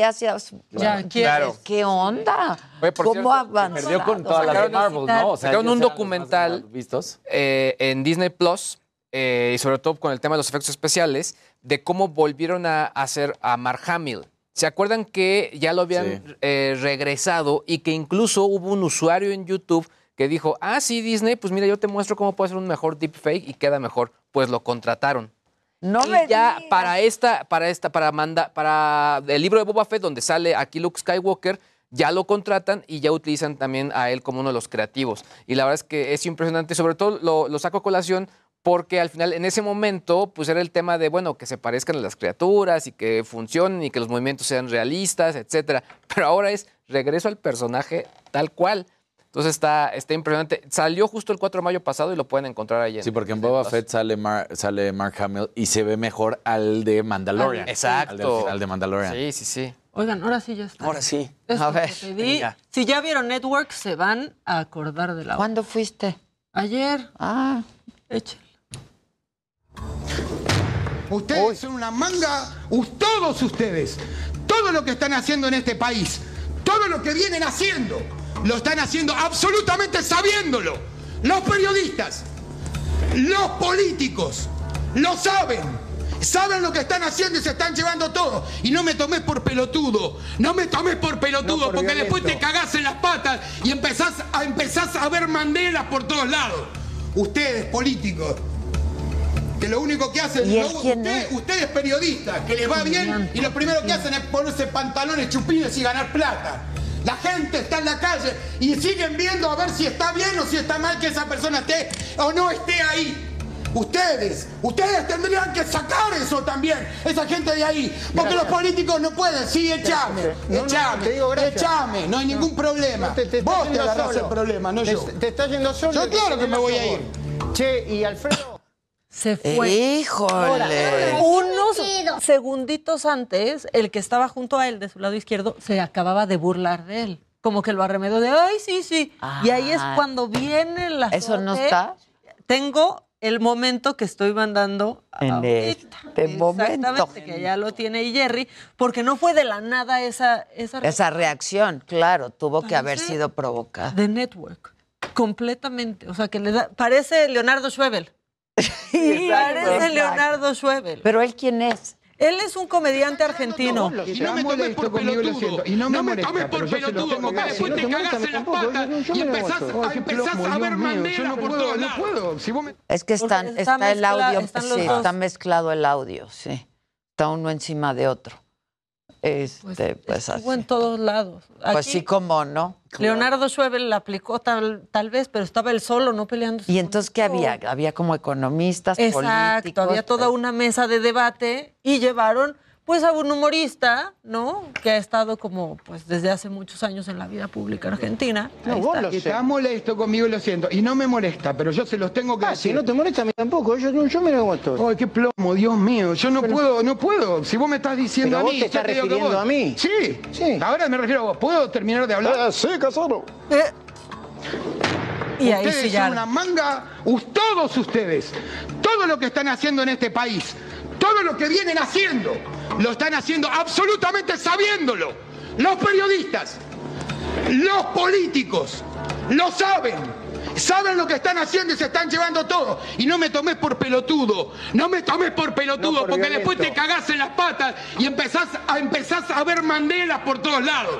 Ustedes, políticos, que lo único que hacen, lo- usted- ustedes periodistas, que les va bien y lo primero que hacen es ponerse pantalones chupines y ganar plata. La gente está en la calle y siguen viendo a ver si está bien o si está mal que esa persona esté o no esté ahí. Ustedes, ustedes tendrían que sacar eso también, esa gente de ahí, porque los políticos no pueden, sí, echame, no, no, echame, te digo gracias. echame, no hay ningún problema. no te- te- Vos te- agarrás el problema, no Te- yo. te estás yendo solo, Yo claro que me voy a ir. Pero es que el que se burla de él es eh, por lo- El moderador. El moderador. O sea, estuvo sí, muy, muy mal. mal. Estuvo pésimo. Muy mal. Parece ESPN con Faitelson y, y Joserra. No, estuvo Así muy mal, ¿no? Muy Porque mal, eso, sí. a ver, tú eres el, el anfitrión de alguna forma. haces- Entonces, pues no, pues no. Muy fuerte eso que lunes. pasó en la televisión argentina. Dicen aquí casi le hicieron a la Adela, ¿no? No. Este, No, jamás. Híjole, estuvo. Ay, ¿Qué? ¿Estás bien? no. ¿Tienen alcohol? ¿Alguien? Pónganle un alcohol, por favor. Un alcoholito. señora de la casa. Mira, sube aquí tus piernas, ven. Ven, ven. Yo sigo ¿Qué dando. Yo sigo dando la nota. Que, sí, que de hecho alguien aquí dijo que, que porque te acosó. ¿Tú? Sí, ¿no, verdad? Qué padre. ¿Ya? Sigan, muchachos, ustedes Claro, sigan. ¿Qué hay en los deportes, todo. compañeros? Ah, bueno, pues mira, eh, Carlos Alcaraz, que es como lo habíamos dicho, la nueva promesa del tenis español, pues gana el abierto de Madrid, lo hace derrotando sin ningún problema a Alexander Zverev por 6-3 y 6-1. Así es como este pues, español de 19 años de edad se ha convertido en el campeón más joven de la historia en este torneo, además de convertirse en el único jugador desde 2007 en vencer a tres jugadores rankeados en el top número 4 en un Masters 1000. Así que ahí está, se despierta como el número 6 del mundo.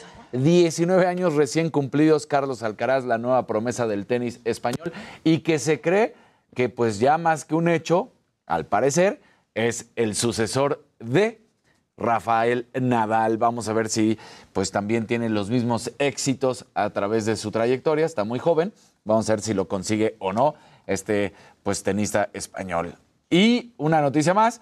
Camila Cabello, Jimmy, a ti que te encanta. Va a estar en la final de la Champions. la Ella la abre. Se da a conocer, ¿no? Que ya está ahora ahí en la ceremonia de apertura.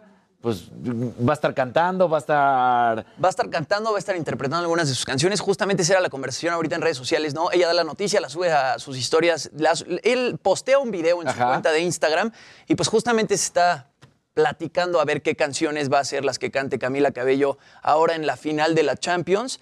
La verdad es que pues Camila Cabello lo ha hecho muy bien. Desde Muy que bien. se separó de Fifth Harmony, pues la verdad es que ha sacado muy buenas rolas. Esa rola Señorita, este, pues sigue sacando muy buenas canciones y es una muy buena noticia que se vaya a presentar en la final de la Champions. Creo que, Cinderella, además. Creo que va a estar bueno. Cinderella, además, esta película en Amazon Prime Video que le fue bastante bien. Sí. ¿La viste? Sí, sí, la vi, sí ¿Te me tocó verla. Pues es que a los niños, que es como para hacia quien va dirigido, Claro. que es otra versión, pues sabes que sí se engancharon, honestamente. Sí, sí. No, Camila Cabello muy bien y bien que vaya a abrir la Sí, final de la que Champions. vaya a abrir. Oye, ¿y sabes qué tenemos? Tenemos el momento en el que la hija del Canelo le Ah, saca ¿ya? la ¿Ya lengua la tenemos? a Dimitri Vivol. Venga, venga. Vamos a verlo porque está bastante chistoso. Está macabrón. Ahí están en la conferencia, ¿no? Ahí la hija del Canelo muy enojada, voltea a ver a Dimitri. ¿Y ¿Cómo de que no? ¡Guau! Y ahí le saca la lengua a Dimitri. ¡Guau! Apoyando a su papá. Oigan, y también tenemos el momento en el que Adela se sintió mal, pero está todo bien. Todo Está, está bien. todo bien, todo en orden, todo bajo control, compañero. Claro que no yes. pasa Porque. Adela se siente mal y los que nos ponemos pálidos somos nosotros. Exacto, sí, Exacto. A Jimmy bien. le dio la pálida. Ah, no, así es. No, él sí es. Eh, Él y yo somos ¿Qué de ese color, pero está todo bien. Y obviamente, pues mañana aquí estaremos listos para estar con todos ustedes en punto de las nueve de la mañana, compañeros. Cuatro días más. Claro que sí. Cuatro, que empieza la cuenta Cuatro días más. Exacto. ¿Qué qué? ¿Qué, qué, qué, Y qué? aquí no nos vamos a poner como la televisión argentina. Aquí puras risas, información y diversión. Ya no- Porque, ¡pa! Ah, no, ¿verdad? Porque, ¿qué les pasa? No, este, estoy leyéndolos. Adela está bien, está perfecta. Y aquí estará mañana. Está acá, está acá. O sea, de hecho me dijo, entra y di que estoy bien, entra y di que estoy bien. Entonces entré y dije que está bien y que mañana aquí los espero en punto de las 9 de la mañana, compañeros. Este, vamos, vamos a Es que- lleva a es la que- jefa Es que además así lo hacen, ¿no? Vamos. Todos Sí, preocupados. vámonos. Ustedes sigan hablando, yo estoy bien. Ah, Sí, está bien. Ya vámonos porque la tenemos que sacar cargando entre todos. Este, hasta mañana. Adiós. The most exciting part of a vacation stay at a home rental? Easy. It's being greeted upon arrival with a rusted lockbox affixed to the underside of a stranger's condo. Yeah, you simply twist knobs, click gears, jiggle it, and then rip it off its moorings, and voila! Your prize is a key to a questionable home rental and maybe tetanus. When you just want to get your vacation started by actually getting into your room, it matters where you stay. At Hilton, we deliver your key right to your phone on the Hilton Honors app. Hilton for the stay. Algunos les gusta hacer limpieza profunda cada sábado por la mañana. Yo prefiero hacer un poquito cada día y mantener las cosas frescas con Lysol. El limpiador desinfectante Brand New Day de Lysol limpia y elimina el 99.9% de virus y bacterias. Y puedes usarlo en superficies duras y no porosas de tu hogar con una fragancia que lleva a tus sentidos a un paraíso tropical. No solo limpies, limpia con Lysol.